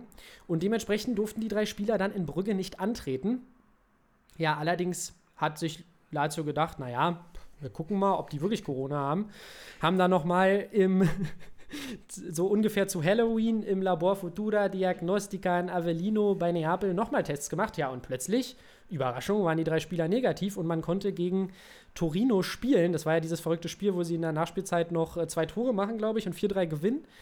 Ja, Danach stand wieder ein Champions League-Spiel an und ihr könnt euch denken, was dann passiert ist. Wieder Test, wieder in Firenze und die Jungs machen eine gute Arbeit, alle drei Spieler wieder positiv. Und dann kommt eigentlich die dreisteste, die dreisteste Sache an der Geschichte. Ich meine, einmal, ich, ich, es ist ja noch nichts bewiesen, ob die Tests gefaked sind oder gefaked waren, aber die dreiste Ge Geschichte ist ja, wenn sie wirklich gefaked waren, dachte sich Lazio, na gut, schicken wir es doch nochmal nach Avellino und haben wieder versucht, die Testergebnisse möglicherweise, muss man sagen, zu manipulieren und alle drei waren wieder negativ. Dann hat allerdings die UEFA sich eingeschaltet, gemerkt, dass da irgendwas nicht ganz mit rechten Dingen zugeht und ja, nochmal in Rom einen Test durchführen lassen von einem wirklich, wirklich, wirklich unabhängigen Büro und alle drei waren wieder Magie positiv. Ich hoffe, ihr habt jetzt einigermaßen durchgesehen. Ihr merkt positiv, nicht positiv. Im Endeffekt steht jetzt die Frage des Betrugs im Raum. Das Vereinsgelände von Lazio wurde durchsucht gegen den Laborchef Massimiliane äh, Taccone, sage ich jetzt mal. Da müssen wir nochmal unsere Italien-Experten fragen, die ja auch unter unseren Zuhörern sind, ob der Name richtig ausgesprochen war. Genau, gegen den netten Herrn wird jetzt ermittelt. Und ja, Lennart, jetzt die spannende Frage. A, ich möchte erstmal kurz sagen, das ist das, was ich an der Serie A so liebe. Es passieren immer irgendwelche Dinge, mit denen man nicht rechnet, egal ob auf dem Platz oder neben dem Platz. Aber was hältst du A von der Angelegenheit insgesamt und wie ordnest du sie ethisch ein? Denn es ist ja noch nichts bewiesen, muss man sagen. Kann ja auch sein, dass da irgendwie das, die Tests falsch durchgeführt wurden. Ja, also erstmal muss ich natürlich sagen, wie, wie kann man eigentlich ein Testergebnis, was aus Florenz kommt, anzweifeln? Da muss man doch eigentlich wissen, Ja, alles, das ist schon mal die erste Frage. alles, was in Florenz passiert, hat seine Richtigkeit. Nein, also du hast es gesagt, es ist noch nichts bewiesen, deshalb kann man ja noch keinen endgültigen, noch kein endgültiges Urteil darüber fällen. Wir können das jetzt Ganze jetzt nur kurz aus ethischer Sicht betrachten, wie du schon gesagt hast. Und da muss man natürlich sagen, ist das einfach grob fahrlässig wieder gehandelt wurde. Also ich kann es wirklich überhaupt nicht nachvollziehen. Und Ja. ab diesen, wir haben da ja quasi so eine Chronologie zusammen gelesen. Und als ich das gelesen habe, habe ich wirklich gedacht, meine Güte, was ist denn bitte in die Offiziellen von Lazio Rom gefahren, dass sie sowas machen, dass man eben nicht sagt, okay, sicherlich ist in der aktuellen Lage auch jedes Spiel, was man gewinnt, gerade irgendwie international oder wichtig, weil es ja auch extrem viele Einnahmen dranhängen, aber ja. also wie kommt man dazu, drei Spieler, die positiv getestet worden sind, mehrfach positiv getestet worden sind, versuchen einzusetzen und eben dadurch ja Menschen eine Gefahr aussetzt, also auch gegenüber nicht nur gegenüber der Gesellschaft, auch gegenüber den Mitspielern finde ich das ja eine absolut äh, dreiste Aktion. Also jetzt ist natürlich die Frage, wer da inwieweit involviert war, aber das sind ja auch Sachen, Ja. ich glaube, kann mir kaum vorstellen, dass wenn das stimmt, dass das irgendwie mit dem restlichen Team abgesprochen ist. Weil was ist denn das für eine Argumentation? Dann sagt man, ja, hier die drei Kollegen sind Corona-positiv, aber die sind so wichtig für unser Spiel, die reisen trotzdem mit. Und ja, klar, ihr Ja, könnt ja. euch jetzt natürlich anstecken und es kann auch sein, dass ihr dann zu Hause eure Familien ansteckt. Aber das ist uns jetzt erstmal egal, Ja. weil der Sieg gegen Club Brügge zählt da mehr, so nach dem Motto. Oder gegen, gegen Torino. Das war ja dann in der Liga das Spiel, das sie wieder spielen durften was sie ja dann tatsächlich gewonnen haben, auch durch, ich glaube, Immobile hat ja einen Tor oder von genau. Ja, und das ist einfach, ja, man kann das nur, also man kann es aus heutiger Sicht nur verurteilen, was, was Lazio Rom da gemacht hat. Und Ja. ich finde, die einzig richtige Konsequenz wäre in dieser Sache eben, ja, sie mit einer Strafe zu belegen und eben auch die, die Verantwortlichen, die da eben federführend waren, auch ja, dann zu verurteilen. Und wir haben ja schon gelesen, was da für Strafen draufstehen. Das ist äh, nicht, Ja, nicht zwölf wenig, Jahre zwölf Haft. Jahre Haft. Und wie gesagt, das ist jetzt alles nur im Konjunktiv, weil wir eben nicht wissen, was da genau abgelaufen ist. Aber Stand heute, so wie sich diese Geschichte liest, kann ich eigentlich nichts anderes dazu sagen, als das, was ich gerade schon gesagt habe und übergebe jetzt das, den, den Redestab an dich. Na, das, das, das Gute ist ja, dass wenn es Shiro erwischen sollte, was natürlich eigentlich kompletter Schwachsinn ist und der zwölf Jahre in den Knast geht, äh, dann ist er immer noch mit 42 in einem guten Serie A-Alter, um noch ein paar Buden zu knipsen. Nein, also es ist komplett nur zu verurteilen. Man muss ja auch sehen, klar können sie es einerseits nach Hause schleppen, ähm, aber jeder, der jetzt sagt, ja, das sind Athleten, da wirkt es ja nicht so oder irgendwie so ein Schwachsinn, was ich da auch schon gelesen habe. Sorry, aber man soll auch mit einer normalen Grippe, egal mit was für irgendeiner Krankheit, ich möchte jetzt, das soll jetzt nicht heißen, dass Corona eine normale Grippe ist, aber ihr wisst, was ich meine, man soll einfach mit Krankheiten keinen Sport treiben, ähm, weil das einfach nicht gut ist für den Körper. Nur mal so, kleine, kleiner Tipp nach Italien. Deshalb ist es nur zu verurteilen und ich sage mal so, das Spiel gegen Torino müsste allein schon wegen diesen ganzen Unregelmäßigkeiten an Torino gehen. Und ich meine nicht nur die Unregelmäßigkeiten auf dem Platz, sondern besonders die natürlich daneben.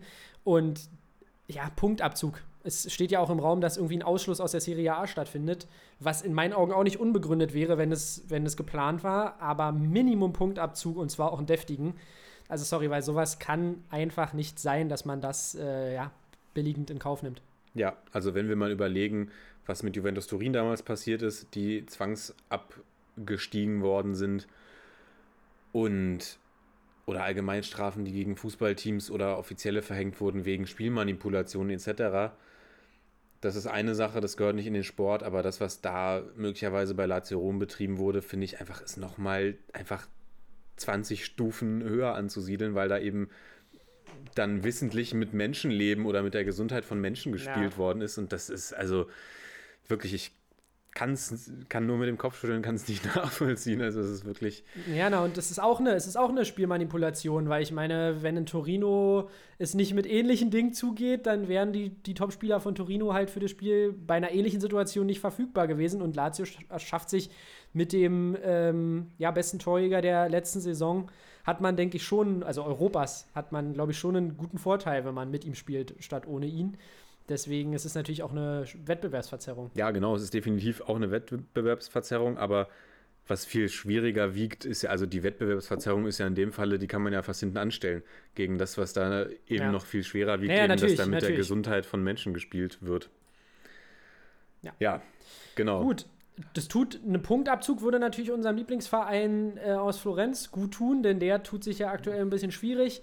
Da gibt es vielleicht noch eine News, dass äh, Cesare Plandelli wieder zurückgekehrt ist zur Viola. Zwischen 2,5 und 2,10, glaube ich, war er da.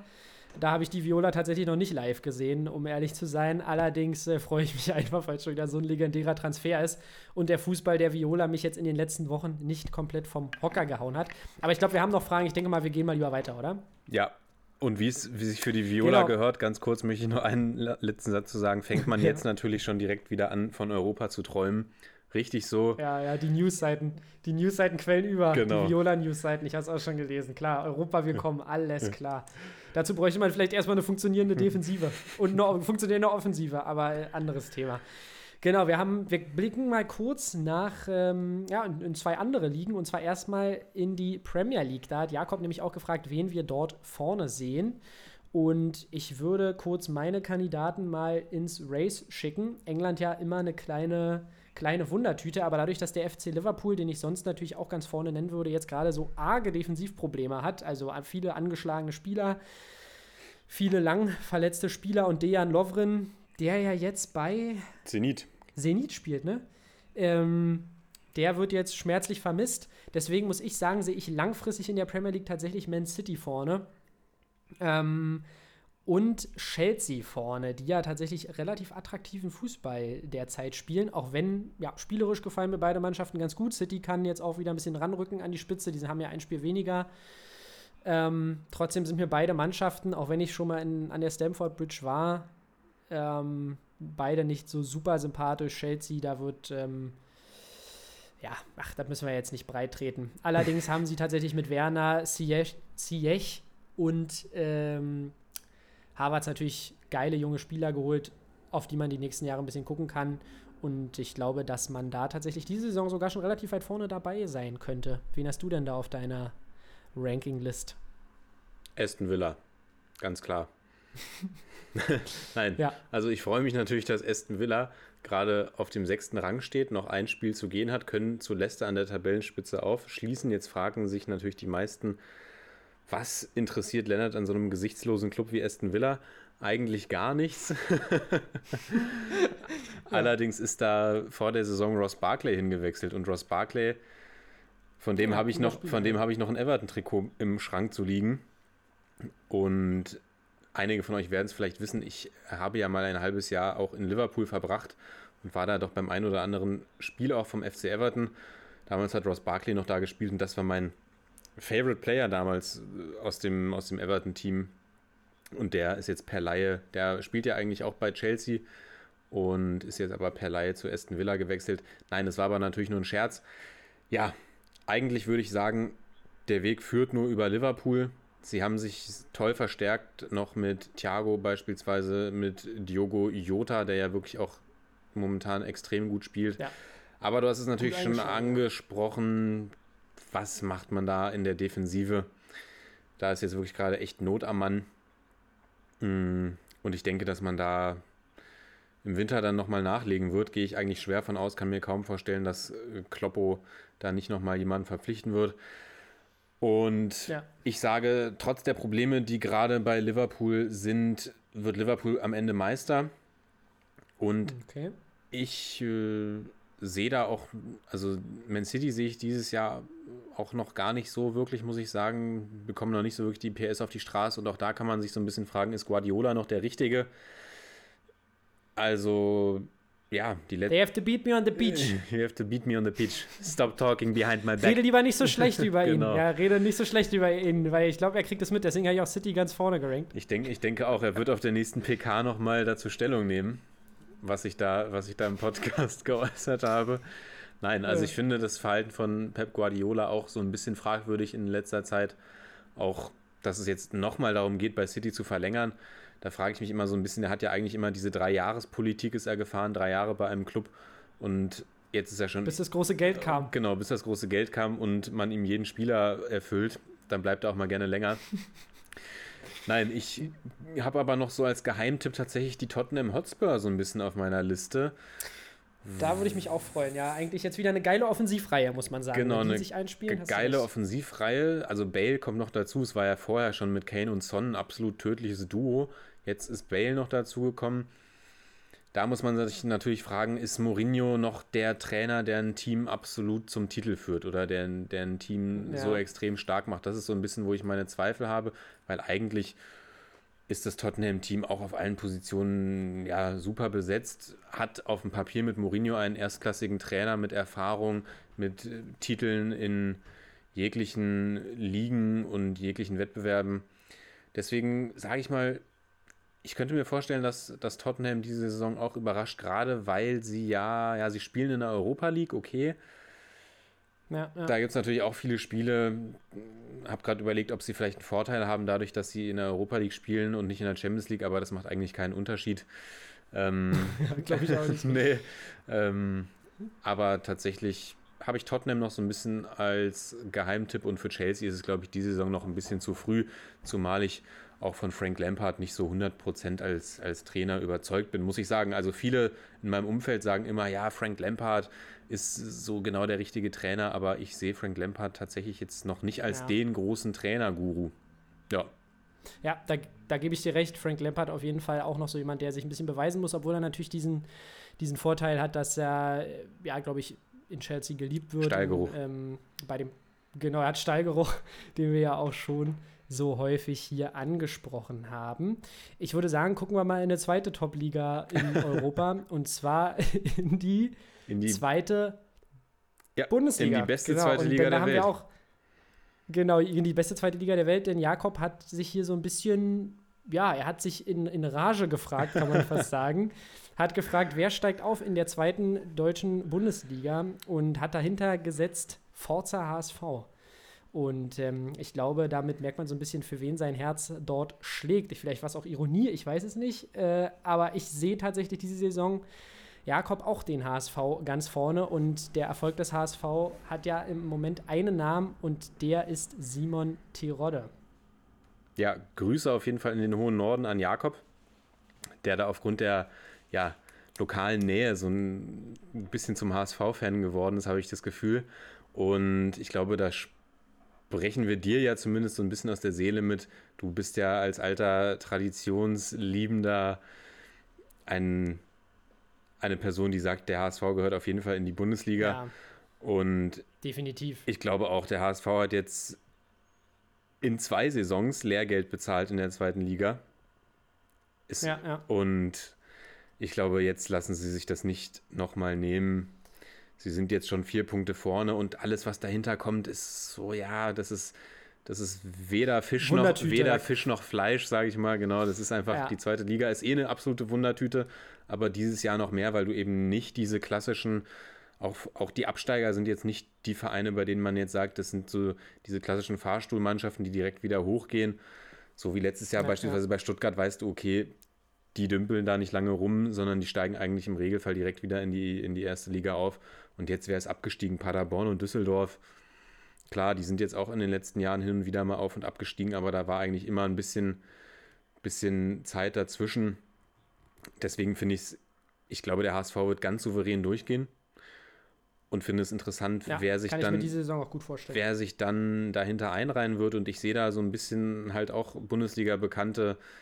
Hannover kann ich mir gut vorstellen, dass sie eine, eine Rolle spielen werden. Darmstadt kann ich mir auch vorstellen, die ja irgendwie auch viele interessante Spieler haben, finde ich. Also Serdar Dursun ja, ein absoluter Zweitliga-Knipser, Tobias Kempe auch so eine Zweitliga-Legende. Mm, Ja, jetzt ist Osnabrück gerade vorne, da kann ich es mir, oder mit vorne kann ich mir nicht vorstellen, dass die das durchhalten werden. So ein bisschen enttäuscht bin ich tatsächlich ich immer vom FC Nürnberg. Jetzt auch letzte Saison so eine ganz schwache Saison gespielt und jetzt schon wieder Aber ganz knapp war das. Weit- das war ja auch ganz knapp, weit, weit unten zu finden. Das wäre eigentlich, also Nürnberg ist so ein Verein, den sehe ich auch immer gerne in der ersten Liga, auch wenn sie es ja nie schaffen, sich wirklich länger zu halten, zumindest in letzter Zeit. Aber um das Ganze nochmal auf den Punkt zu bringen, HSV oder nix, um es mit, um's mit Pep Guardiolas Genau, ich- Worten zu sagen. Also wir alle wissen, so eine Zweitligasaison kann sehr lang und unangenehm werden. und die zweite Liga wirklich jedes Mal auch eine Wundertüte. Du weißt einfach, also ich, mir fällt es schwer, zu den anderen Mannschaften eine Aussage zu treffen. Die Kieler Störche sind natürlich auch dieses Jahr wieder gut dabei, jedes Jahr nicht zu verachten. Da stimmt einfach, glaube glaub ich, eine Menge im Verein. Den würde ich auch zutrauen, dass sie da dieses Jahr mal so ein bisschen wieder in die Spitzengruppe vorstoßen. Sonst darf man die üblichen Verdächtigen nicht vergessen, hast du recht. Aber ich denke, de- den HSV, den sehe ich diese Saison, wie gesagt, ganz vorne. Zu den anderen lehne ich mich mal nicht zu weit aus dem Fenster, weil ich finde, die sind für mich alle. Ja, guckt euch, ihr könnt euch ja die Tabelle in der zweiten Liga schon wieder angucken. Da ist schon wieder sehr, sehr viel zusammen, zusammengerückt. Und deshalb fällt es mir sehr schwer, da eine Aussage zu treffen, wer da als zweite Mannschaft dieses Jahr hochgeht. Vielleicht mal wirklich eine Saison für eine Überraschung. Ja, kann ich mir auch sehr, sehr gut vorstellen. Und damit beenden wir Jakobs Fragenmarathon, würde ich sagen. Ja, aber Und danke auf jeden ja, für die ganzen Fragen. Vielen Dank, Jakob. Bleib bitte weiter so ein treuer Supporter. Wir schätzen das sehr. Genau, und damit kommen wir zu den letzten Fragen dieser Sonderquasselfolge, die ja auch schon wieder lange geht. Wir haben uns bei dem, beim DFB haben wir uns in Rage geredet, aber wir haben ja festgestellt, ihr, ihr steht ja auf längere Folgen, deswegen ziehen wir es mal heute gleich durch. Genau, Jona fragt, was seht ihr als die größte Veränderung in der Spielweise des Fußballs im Vergleich zu den 2000ern, in denen wir den Fußball kennengelernt haben? Für mich, also aus Jonas Perspektive, also für ihn ist das Physis, Pressing und hautenge Trikots. ja, ja, Jona, und da, da muss ich sagen, ähm, das, das ist Trash, was du sagst. Nein, ein Grüße an Jona, auch schon am Supporten seit Folge 1. Ich muss tatsächlich sagen, ich sehe, das hängt vielleicht so ein bisschen mit der Physis zusammen. Es ist noch mal schneller geworden bei vielen Mannschaften. Häufig benötigt es gar nicht mehr so viele Pässe, um den Gegner auszuhebeln.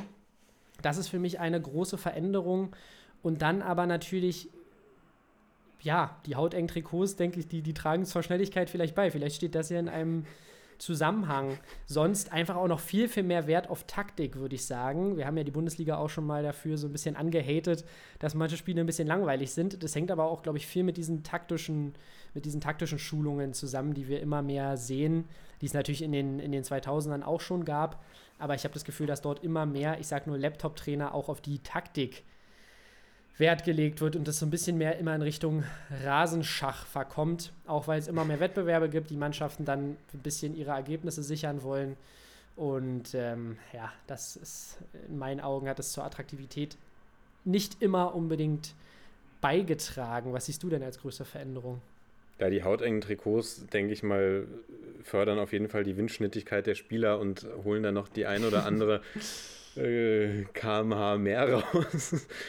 Ja, und zum, und zum Laptop-Trainer kann ich nur sagen, äh, unsere Lieblingsanekdote, wie Pep Guardiola und Thomas Tuchel mit äh, Salzstreuern bis 3 Uhr nachts Ja. Taktiken nachgestellt haben. Etwas, das wir beide ja tatsächlich auch schon gemacht haben.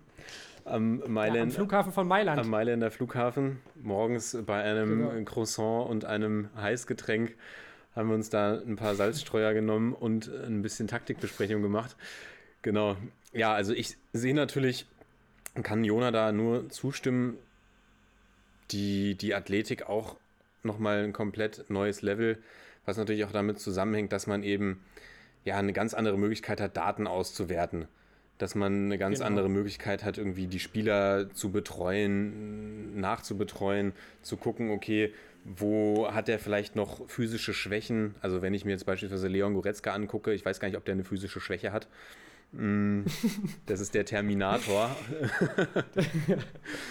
Nein, also ich denke, da die Spieler sind einfach schneller geworden, kräftiger geworden und eben diese Kombination aus Schnelligkeit und Kraft, die ja auch immer mehr Einzug in das Spiel bekommt. Also ich meine, früher hattest du so Typen, da wusstest du, okay, den kann ich im Strafraum anspielen und der macht das Ding auf jeden Fall rein, so nach dem Motto im Luftzweikampf, aber den brauche ich jetzt nicht steil schicken, weil da rennt er gar nicht erst los. Und Schlag den Ball lang, Bruder. und ja, heute gibt es eben immer mehr Spieler, die eben schnell sind und stark sind. Ich meine, guck dir äh, Virgil van Dijk an beispielsweise, der natürlich als... In Oder die Braut. Oder, oder die Braut. Ja, ich wollte jetzt die Braut nicht nennen, Haaland. ich wollte mal jemand anderes nennen.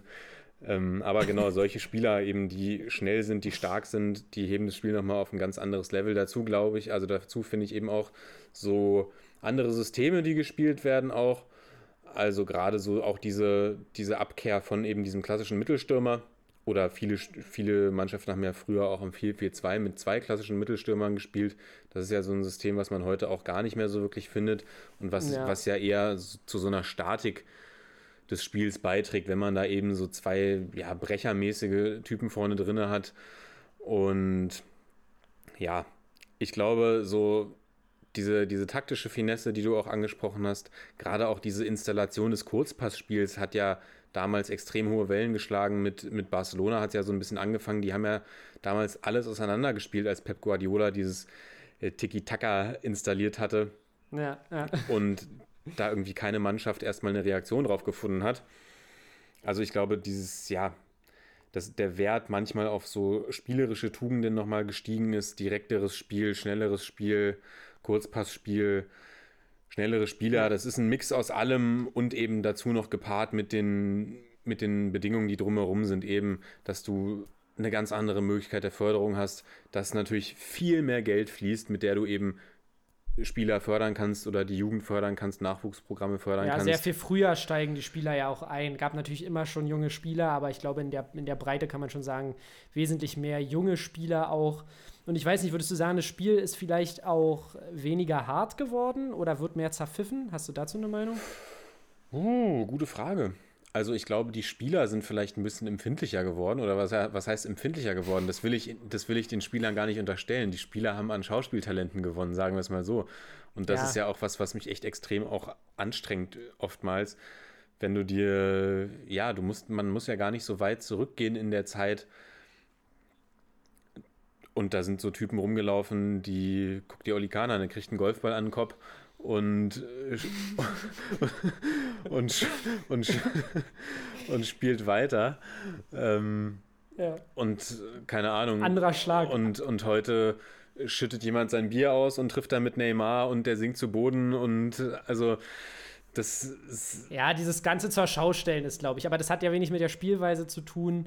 Obwohl es bei manchen Spielern vielleicht auch Auswirkungen, so hier ein Trick, da ein Trick. Naja, aber du hast mich ja dazu gefragt, sorry, du hast mir dazu gefragt, Ja. ob ich denke, dass das Spiel vielleicht verpfiffen wird oder sowas. Und ich glaube, darauf reagieren Mhm. natürlich die Schiedsrichter auch, wenn, also ich glaube, man, man kriegt wesentlich einfacher Fouls heutzutage, als es früher beispielsweise der Fall gewesen ist, eben weil so eine große Ja. Theatralik mitschwingt und weil jede, jeder Kontakt dramatisch aussieht.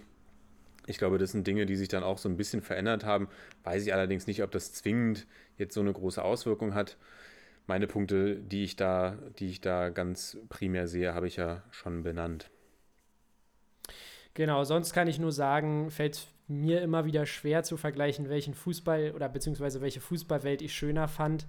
Obwohl natürlich in, durch die Augen eines Kindes war die Fußballwelt natürlich noch viel, viel schöner. Immer schön nach der Schule Stickerheft vollkleben, schön 20 Euro im Stickerladen verbraten. Das muss man ja nicht mal, das war schon noch irgendwie. das muss man ja gar nicht auf die Kindheit beschränken. Stickerheft vollkleben haben wir ja vor gar nicht allzu langer Zeit auch noch Oh, gemacht. stimmt. Stimmt, ja, kurze Anekdote zur Uni-Zeit können wir euch ja sagen. Welches Turnier war das? War das EM? Mhm. 16? Nee, WM, oder was? WM 18? Ich glaube, es war WM 18. das war? WM 18, Und glaube dann ich, ja. Dann sind wir so kläglich gescheitert und wir haben so viele Sticker gesammelt, immer schön zwischen den Kursen. ähm, ja, könnt ihr mal gerne eure Meinung dazu teilen, ob ihr da auch noch im Game seid. Wir suchen immer noch. Ja, und Gerne schickt, Tauschpartner. und schickt genau, Tausch, Nein, offizie aktuell nicht, offizielle Annonce, Tauschpartner für das Panini WM 2018 Heft gesucht. Nein, aber schickt, Genau, schickt genau. uns gerne eure All-Time Panini Classics gerne mal per, per Instagram in die DMs rein. Da wären wir sicherlich auch interessiert dran. Genau. Genau, und dann äh, würde ich sagen, schließen wir die Folge ab mit einer großartigen Frage von Jona. Zum Abschluss, wo seht ihr Roy Mackay in der All-Time-Bundesliga-Stürmer-Rangliste? Und äh, da bin ich mal gespannt, wo du ihn als Bayern-Fan siehst. Ich muss sagen, Roy Mackay definitiv eine Bundesliga-Legende, was den Kultstatus angeht. Allerdings muss ich sagen, in der, ja, in der Qualitätsrangliste sehe ich ihn tatsächlich jetzt nicht so übertrieben weit oben, wenn man dann natürlich so Namen, ich meine, überleg mal, stell dir mal vor, Lewandowski und Roy Mackay miteinander zu vergleichen, das klingt irgendwie, als würde ich, ähm, ja, das finde ich, kann ich irgendwie gar nicht richtig ernst nehmen, den Vergleich. Also da sehe ich natürlich so, ja, man kann jetzt nicht mit, mit, äh, mit Müller oder mit äh, Lewandowski und ich meine beide Müllers vom FC Bayern äh, gleichsetzen. Aber in der Kultliste, also da sage ich mal, da sehe ich Pizarro, Ailton und ich finde, dann kann man schon tatsächlich auf der Kult-Ranking-Liste, kann man auch einen Mackay schon in die Top 3 ranken. Je- Wen hast du? Jetzt muss ich dich mal ganz kurz fragen, wer ist, was macht denn für dich den Kult Mackay aus? Also ich, das ist eben die Frage, ob das wirklich allgemein so ist, aber ich muss tatsächlich sagen, das war ja damals auch noch eine Phase vom FC Bayern, das war doch das mit diesem Gold, goldenen Trikots. Die goldschwarzen, ja, ja. Die waren geil und dann mit Olli noch. Also für mich persönlich, vielleicht liegt es auch daran, das war wirklich so die Zeit, wo ich aktiv angefangen habe, irgendwie was wahrzunehmen von Fußball. Deswegen sehe ich ihn schon in meiner kultigen Liste mit so Größen wie Pizarro oder Ailton oder da würde ich ihn schon mit ähm, in meiner persönlichen Wahrnehmung mit reinnehmen. Ja, also ich würde dir da mal ein bisschen widersprechen. Ich weiß jetzt Ist tatsächlich. ja auch mal gut, wenn du mir mal na widersprichst. klar, na klar, na klar. Sonst sind wir ja immer auf einer, auf einer Länge. Sonst haben wir ein geteiltes Gehirn, genau. Beim FC Bayern teilt sich dann das so ein bisschen. Das sind immer die Themen, wo es dann auseinandergeht. Nein, ich weiß, also Rheuma Kai für mich jetzt kein, also natürlich, ja, wie definiert man Kult, ist natürlich auch die Frage, aber Rheuma Kai war ja jetzt keiner, der irgendwie durch witzige Interviews etc. aufgefallen ist oder durch einen exzessiven Lebensstil, sondern der hat sich ja. Oder durch Flaschenwürfe ins Gesicht von anderen, von Fans. Oder durch, oder Spieler durch. Pinkeln in Hotellobbys. Ähm, nein, Rheuma Kai ja eigentlich immer jemand, der sich, der sich sehr zurückgehalten hat und der sich sehr in den Dienst der Mannschaft gestellt hat und der eben auf dem Platz absolut geliefert hat. Und ich meine, ich kann dir jetzt mal ein paar Zahlen vorlesen zu Rheuma Kai beim FC Bayern. 183 Spiele insgesamt, 103 Tore, 35 Vorlagen. Das liest sich jetzt nicht allzu schlecht. Das liest sich jetzt nicht allzu schlecht, die Statistik, finde ich. Der hat so viele Spiele für Bayern gemacht. In der Bundesliga 129 Spiele, 78 Tore, 27 Assists. Also da kann man schon fast in, in jedem Spiel, naja, also fast in jedem Spiel eine Torbeteiligung. Das finde ich schon eine ganze Menge. Und ja, jetzt ist natürlich die Frage, wie rankt man das? Wir können ja jetzt nicht, ich kann jetzt beispielsweise nicht, nicht Stürmer beurteilen, die in den 60er, 70er, 80er Jahren gespielt haben, weil ich die einfach nicht spielen gesehen habe. Und Aber in unserem Leben. In- In, uns, du kannst ja mal in unserem in Leben. unserem Leben, ja. gucken. Also, so, ich versuche jetzt auch mal nicht mich von dieser Torquote leiten zu lassen, weil die ist absolut bombastisch. Aber die Räum, ist echt krass, die hatte ich gar nicht so auf dem Schirm. Räumer Kai ist eigentlich jemand, der mir auch als jemand in Erinnerung geblieben ist, der ja so ein bisschen in diesen, in diesen klassischen Neuner noch reingeht.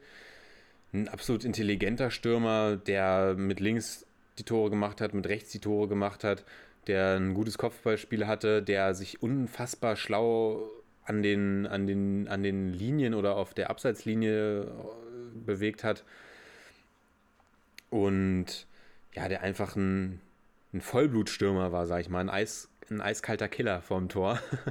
also so ist, so ist mir Römer Kai in Erinnerung geblieben und jetzt ist natürlich die Frage, wie ich ihn da ranken würde. Also ich würde ihn schon zu den zu den ja, doch zu den besten Stürmern zählen, die die Bundesliga in den letzten, wann hat er beim FC Bayern gespielt? Ähm, muss ich jetzt mal überlegen. Ich glaube von 2003 bis 2007, die wir in den letzten. Warte, ja, 2003 bis 2007. Wirklich 129 Spiele, 78 Tore. Ihr merkt jetzt gerade, wie ich mich hier während der Folge informiere über Rheuma Kai. Scheiße, ich hatte über wirklich. Ich hatte bei. Also, sorry, Leute, und sorry an Jona, ich hatte nicht auf dem Schirm, dass der so eine gute Quote hatte. Sorry, muss ich jetzt mal. Deswegen überlasse ich dir wieder das Wort. Entschuldige. Und wenn ich jetzt mal auf die letzten 20 Jahre zurückgucke, ja, oder sagen wir mal, setzen wir mal 2003 an, ich würde sagen, da habe ich schon relativ regelmäßig Bundesliga geguckt, als Rheuma Kai beim FC Bayern war, würde ich ihn schon fast. ah, Ich weiß, ich kann jetzt keine Zahlen nennen, ob ich ihn jetzt in die Top 10 ranken würde, weil ich gar nicht weiß, wer da noch alles so rumgelaufen ist. Aber zum Beispiel,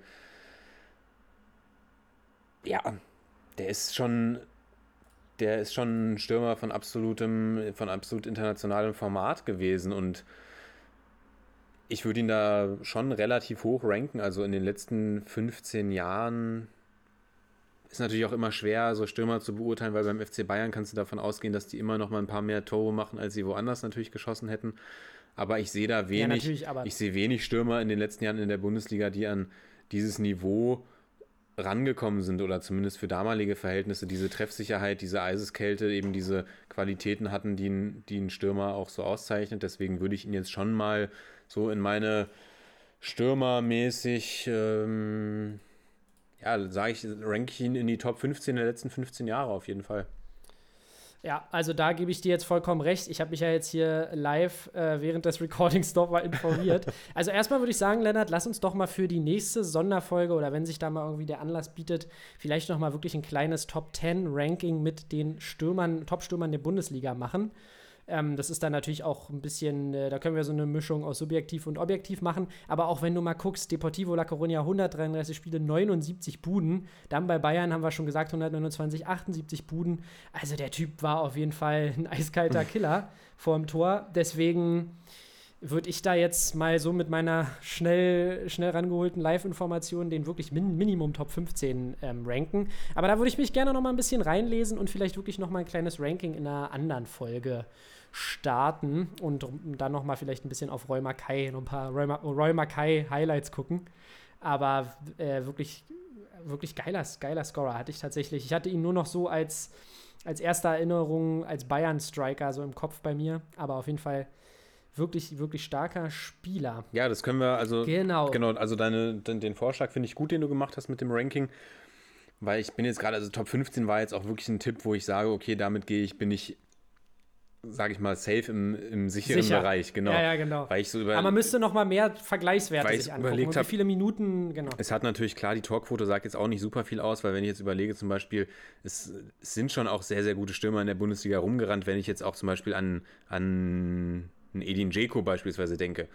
Den würde ich auch Ja, sehr, ja, sehr hoch, sehr, sehr hoch einteilen, beispielsweise, weil es auch einfach der darüber hinaus auch bei den Clubs, bei denen er danach gespielt hat, auch immer noch sehr, sehr gute Leistungen gebracht hat. Und ich würde ihn aber zum Beispiel deutlich über einen Lukas Barrios äh, heben oder Ja, mh, ja, ich weiß. Geraldo Becker. Ah, sag das nicht so früh. ja, aber ja. da können wir uns gerne nochmal aktiver mit befassen und dann so eine All-Time-Ranking der letzten 15 Jahre gerne machen. Genau. Ja, man muss dazu sagen, die Frage von Jona kam heute erst rein, Jona, ja. Also wenn wir da, da muss natürlich auch, das muss ein bisschen schneller gehen, sonst können die beiden, sonst, also besonders ich als, als Hohlbirne Nummer 1 kann mich da nicht so schnell drauf ein, einrichten. Nein, nein, Spaß, aber ähm, das finde ich, halte ich für eine coole Idee, dass wir vielleicht nochmal so ein kleines Ranking machen. Vielleicht kann man beim nächsten Mal sogar so eine kleine Ranking-Folge machen und ihr sagt uns mal, was ihr von uns gerankt haben wollt. Ja. Können natürlich nicht 60 Themenbereiche sein, aber vielleicht ist es gar nicht so eine schlechte Idee, weil ich, ich gucke auch immer, du ja auch, du kennst ja unser kleines Spielchen mit den Aufstellungen von vor zehn Jahren oder noch länger. Ich finde es immer sehr geil, sich nochmal so in die Zeit zurückzuversetzen. Und wie ich jetzt gerade merke, bei Rheuma Kai hatte ich wirklich nicht mehr auf dem Schirm, dass der auch so eine, so eine wirklich starke Torquote hatte. Ähm, genau, deshalb vielleicht gute Idee für noch eine Sonderfolge. Ja, Ja, also ich möchte jetzt mal zu deiner Ehrenrettung nochmal kurz beispringen, Basti, weil du dich hier immer als Hohlbirne betitelst. ja ist auch ist natürlich Spaß, spaßeshalber, Spaß. aber der Junge hat wirklich ein absolutes, weil du gerade angesprochen hattest, unser, unser Aufstellungsspiel. Das äh, ist, glaube ich, äh, hat seine Geburtsstunde, glaube ich, auch in Florenz erlebt. Ich meine, wir sind ja heute in der Quasselfolge, deswegen erzählen wir einfach mal so ein bisschen Kannst du nochmal raus, frei noch mal raus. äh, drum raus äh, oder ra- raus. Ich weiß gar nicht, wann das oder wie wir da drauf gekommen sind, aber das war wir, während unserer ersten Florenzreise und wir sind dann da in Florenz angekommen und es war, glaube ich, auch der erste Abend und irgendwie sind wir dann darauf gekommen, Aufstellungsraten zu machen von, von ja, klassischen Teams, nenne ich jetzt mal, oder von historischen Spielen und sind dann wirklich bestimmt in den Bundesliga-Saisons und in den Nationalmannschaftssaisons 15 bis äh, ja, 15 Jahre, würde ich sagen, zurückgegangen und haben dann da immer die Aufstellung der Teams erraten. Und ja, wie viele Spieler äh, der Mann, den ich hier in meinem Bildschirm sehe, da erraten hat und wie viele er auch kannte und zu denen er qualifizierte Tipps abgeben konnte, wenn ich nicht drauf gekommen bin, ist wirklich unfassbar. Und eigentlich hatten wir das auch als so eine kleine Rubrik in unserem Podcast geplant, aber das ist natürlich für euch dann sehr uninteressant, wenn wir beide hier fünf Minuten eine Aufstellung raten. Ähm, Ja, genau, das wird ein bisschen schwierig, glaube ich, umzusetzen. Genau. Aber ja, wir, so, so, ein, so ein Ranking halte ich für eine gute Idee oder auch hin und wieder vielleicht mal einen Spielerraten einstreuen oder auch mh, ein Ranking von euch wäre natürlich auch interessant. Wer sind für euch die Top 3, die Top 5, die Top 10 oder eure Lieblingsspieler der letzten Jahre ist ja natürlich auch interessant, dass wir so ein bisschen Überblick über die Broadcast-Community bekommen. Genau, denn was uns nämlich sehr gefällt, ist, dass ihr ja wirklich gut Fragen beigesteuert habt. Beim nächsten Mal gibt es bestimmt noch mehr. Da müssen wir dann schauen. Man merkt ja, das waren jetzt, wie viele Fragen waren das jetzt? Ich habe es gar nicht im Überblick. Hat trotzdem sehr, sehr viel Zeit in Anspruch genommen, weil wir beiden Quasselstrippen natürlich uns auch immer sehr, sehr gerne reden hören. Nein, genau, aber ich glaube, ich glaube, wir haben ganz gute Punkte getroffen und ich kann natürlich das Lob nur zurückgeben. Auch du hast natürlich durch äh, exzessiven Konsum von Managerspielen und FIFA-Spielen eine ganze Menge Hintergrundwissen, wo ich mich auch immer wieder frage, was ist da los? Genau, und sonst würde ich sagen, bin ich eigentlich ganz zufrieden mit unserer kleinen Quasselrunde und ich freue mich auf Zukun zukünftige Runden. Gebt uns gerne Feedback, können uns auch einfach mal so zu den Folgen Fragen schicken. Wir gucken dann, ob wir sie beantworten können. Oder auch wirklich Spieltipps. Vielleicht habt ihr ja da die ein oder andere Idee. Und dann würde ich sagen, hoffen wir das Beste fürs Länderspiel gegen Spanien, war, dass Yogi da nochmal ein Ding raushaut. Und dann freuen wir uns wieder auf die Bundesliga. Meine Kickbase-Prospects, äh, die laufen, Jungs. Ich sag euch schon mal, RB Höno zieht eine ganze Menge Geld zusammen. Macht euch gefasst. Äh, ich glaube, bei dir sieht es auch nicht so schlecht aus. Da kommt jetzt der Angriff. Der Angriff auf die Spitze. Ja, genau. In unserer letzten Sonderfolge war ja Kickbase das dominante Thema. Das haben wir jetzt hier heute bewusst rausgelassen. Und genau, die nächste Länderspielpause ist ja erstmal ein Weilchen hin. Jetzt ist ja erstmal wieder gebündelte Bundesliga und Champions League Power bis zum Jahreswechsel. Und wir werden mal gucken, wann wir Zeit für die nächste Sonderfolge haben. Und genau, dann schickt uns dazu auch gerne wieder Themen und Fragen. Wir werden dann aber natürlich nochmal äh, ja, konkret darauf hinweisen und dann wieder auch dazu aufrufen. Und wie gesagt, schickt uns gerne Feedback, wie auch immer, per WhatsApp, per Instagram, äh, ja, per, per Post, nein. ähm, per wie, Brieftaube. Per Brieftaube, wie ihr die Folge fandet und genau, was ihr euch vielleicht auch in Zukunft von uns wünschen, wer, äh, wünschen wollt. Und ich unterstreiche hier auch nochmal das, was Basti gesagt hat. Schickt uns gerne auch jederzeit Fragen, wenn es irgendwelche Fragen gibt, die, die ihr interessant findet oder irgendwelche Themen, zu denen ihr gelesen habt, die ihr denkt, wow, das interessiert mich echt, da würde mich jetzt mal die Meinung der beiden interessieren, dann schickt uns das auch. Das ist jetzt nicht, dass wir nur was beantworten, weil es eine Sonderfrage war, sondern das machen wir auch gerne in den regulären Folgen oder auch mal zwischendurch. Genau, und dann würde ich sagen, kommen wir mal zum zum Schluss dieser Folge. Wir sind ja hier wieder bei anderthalb Stunden. Aber das scheint euch. Da freut ihr euch, da, da freut ihr euch. freut ihr euch, aber es scheint euch ja auch zu gefallen, genau. Und ja, dann bedanken, bedanke ich mich schon mal fürs Zuhören und wünsche euch eine gute Woche und wir hören uns dann am nächsten Montag wieder. Ihr Lieben, macht's gut. Ciao, ciao. Genau, schöne Woche. Ciao.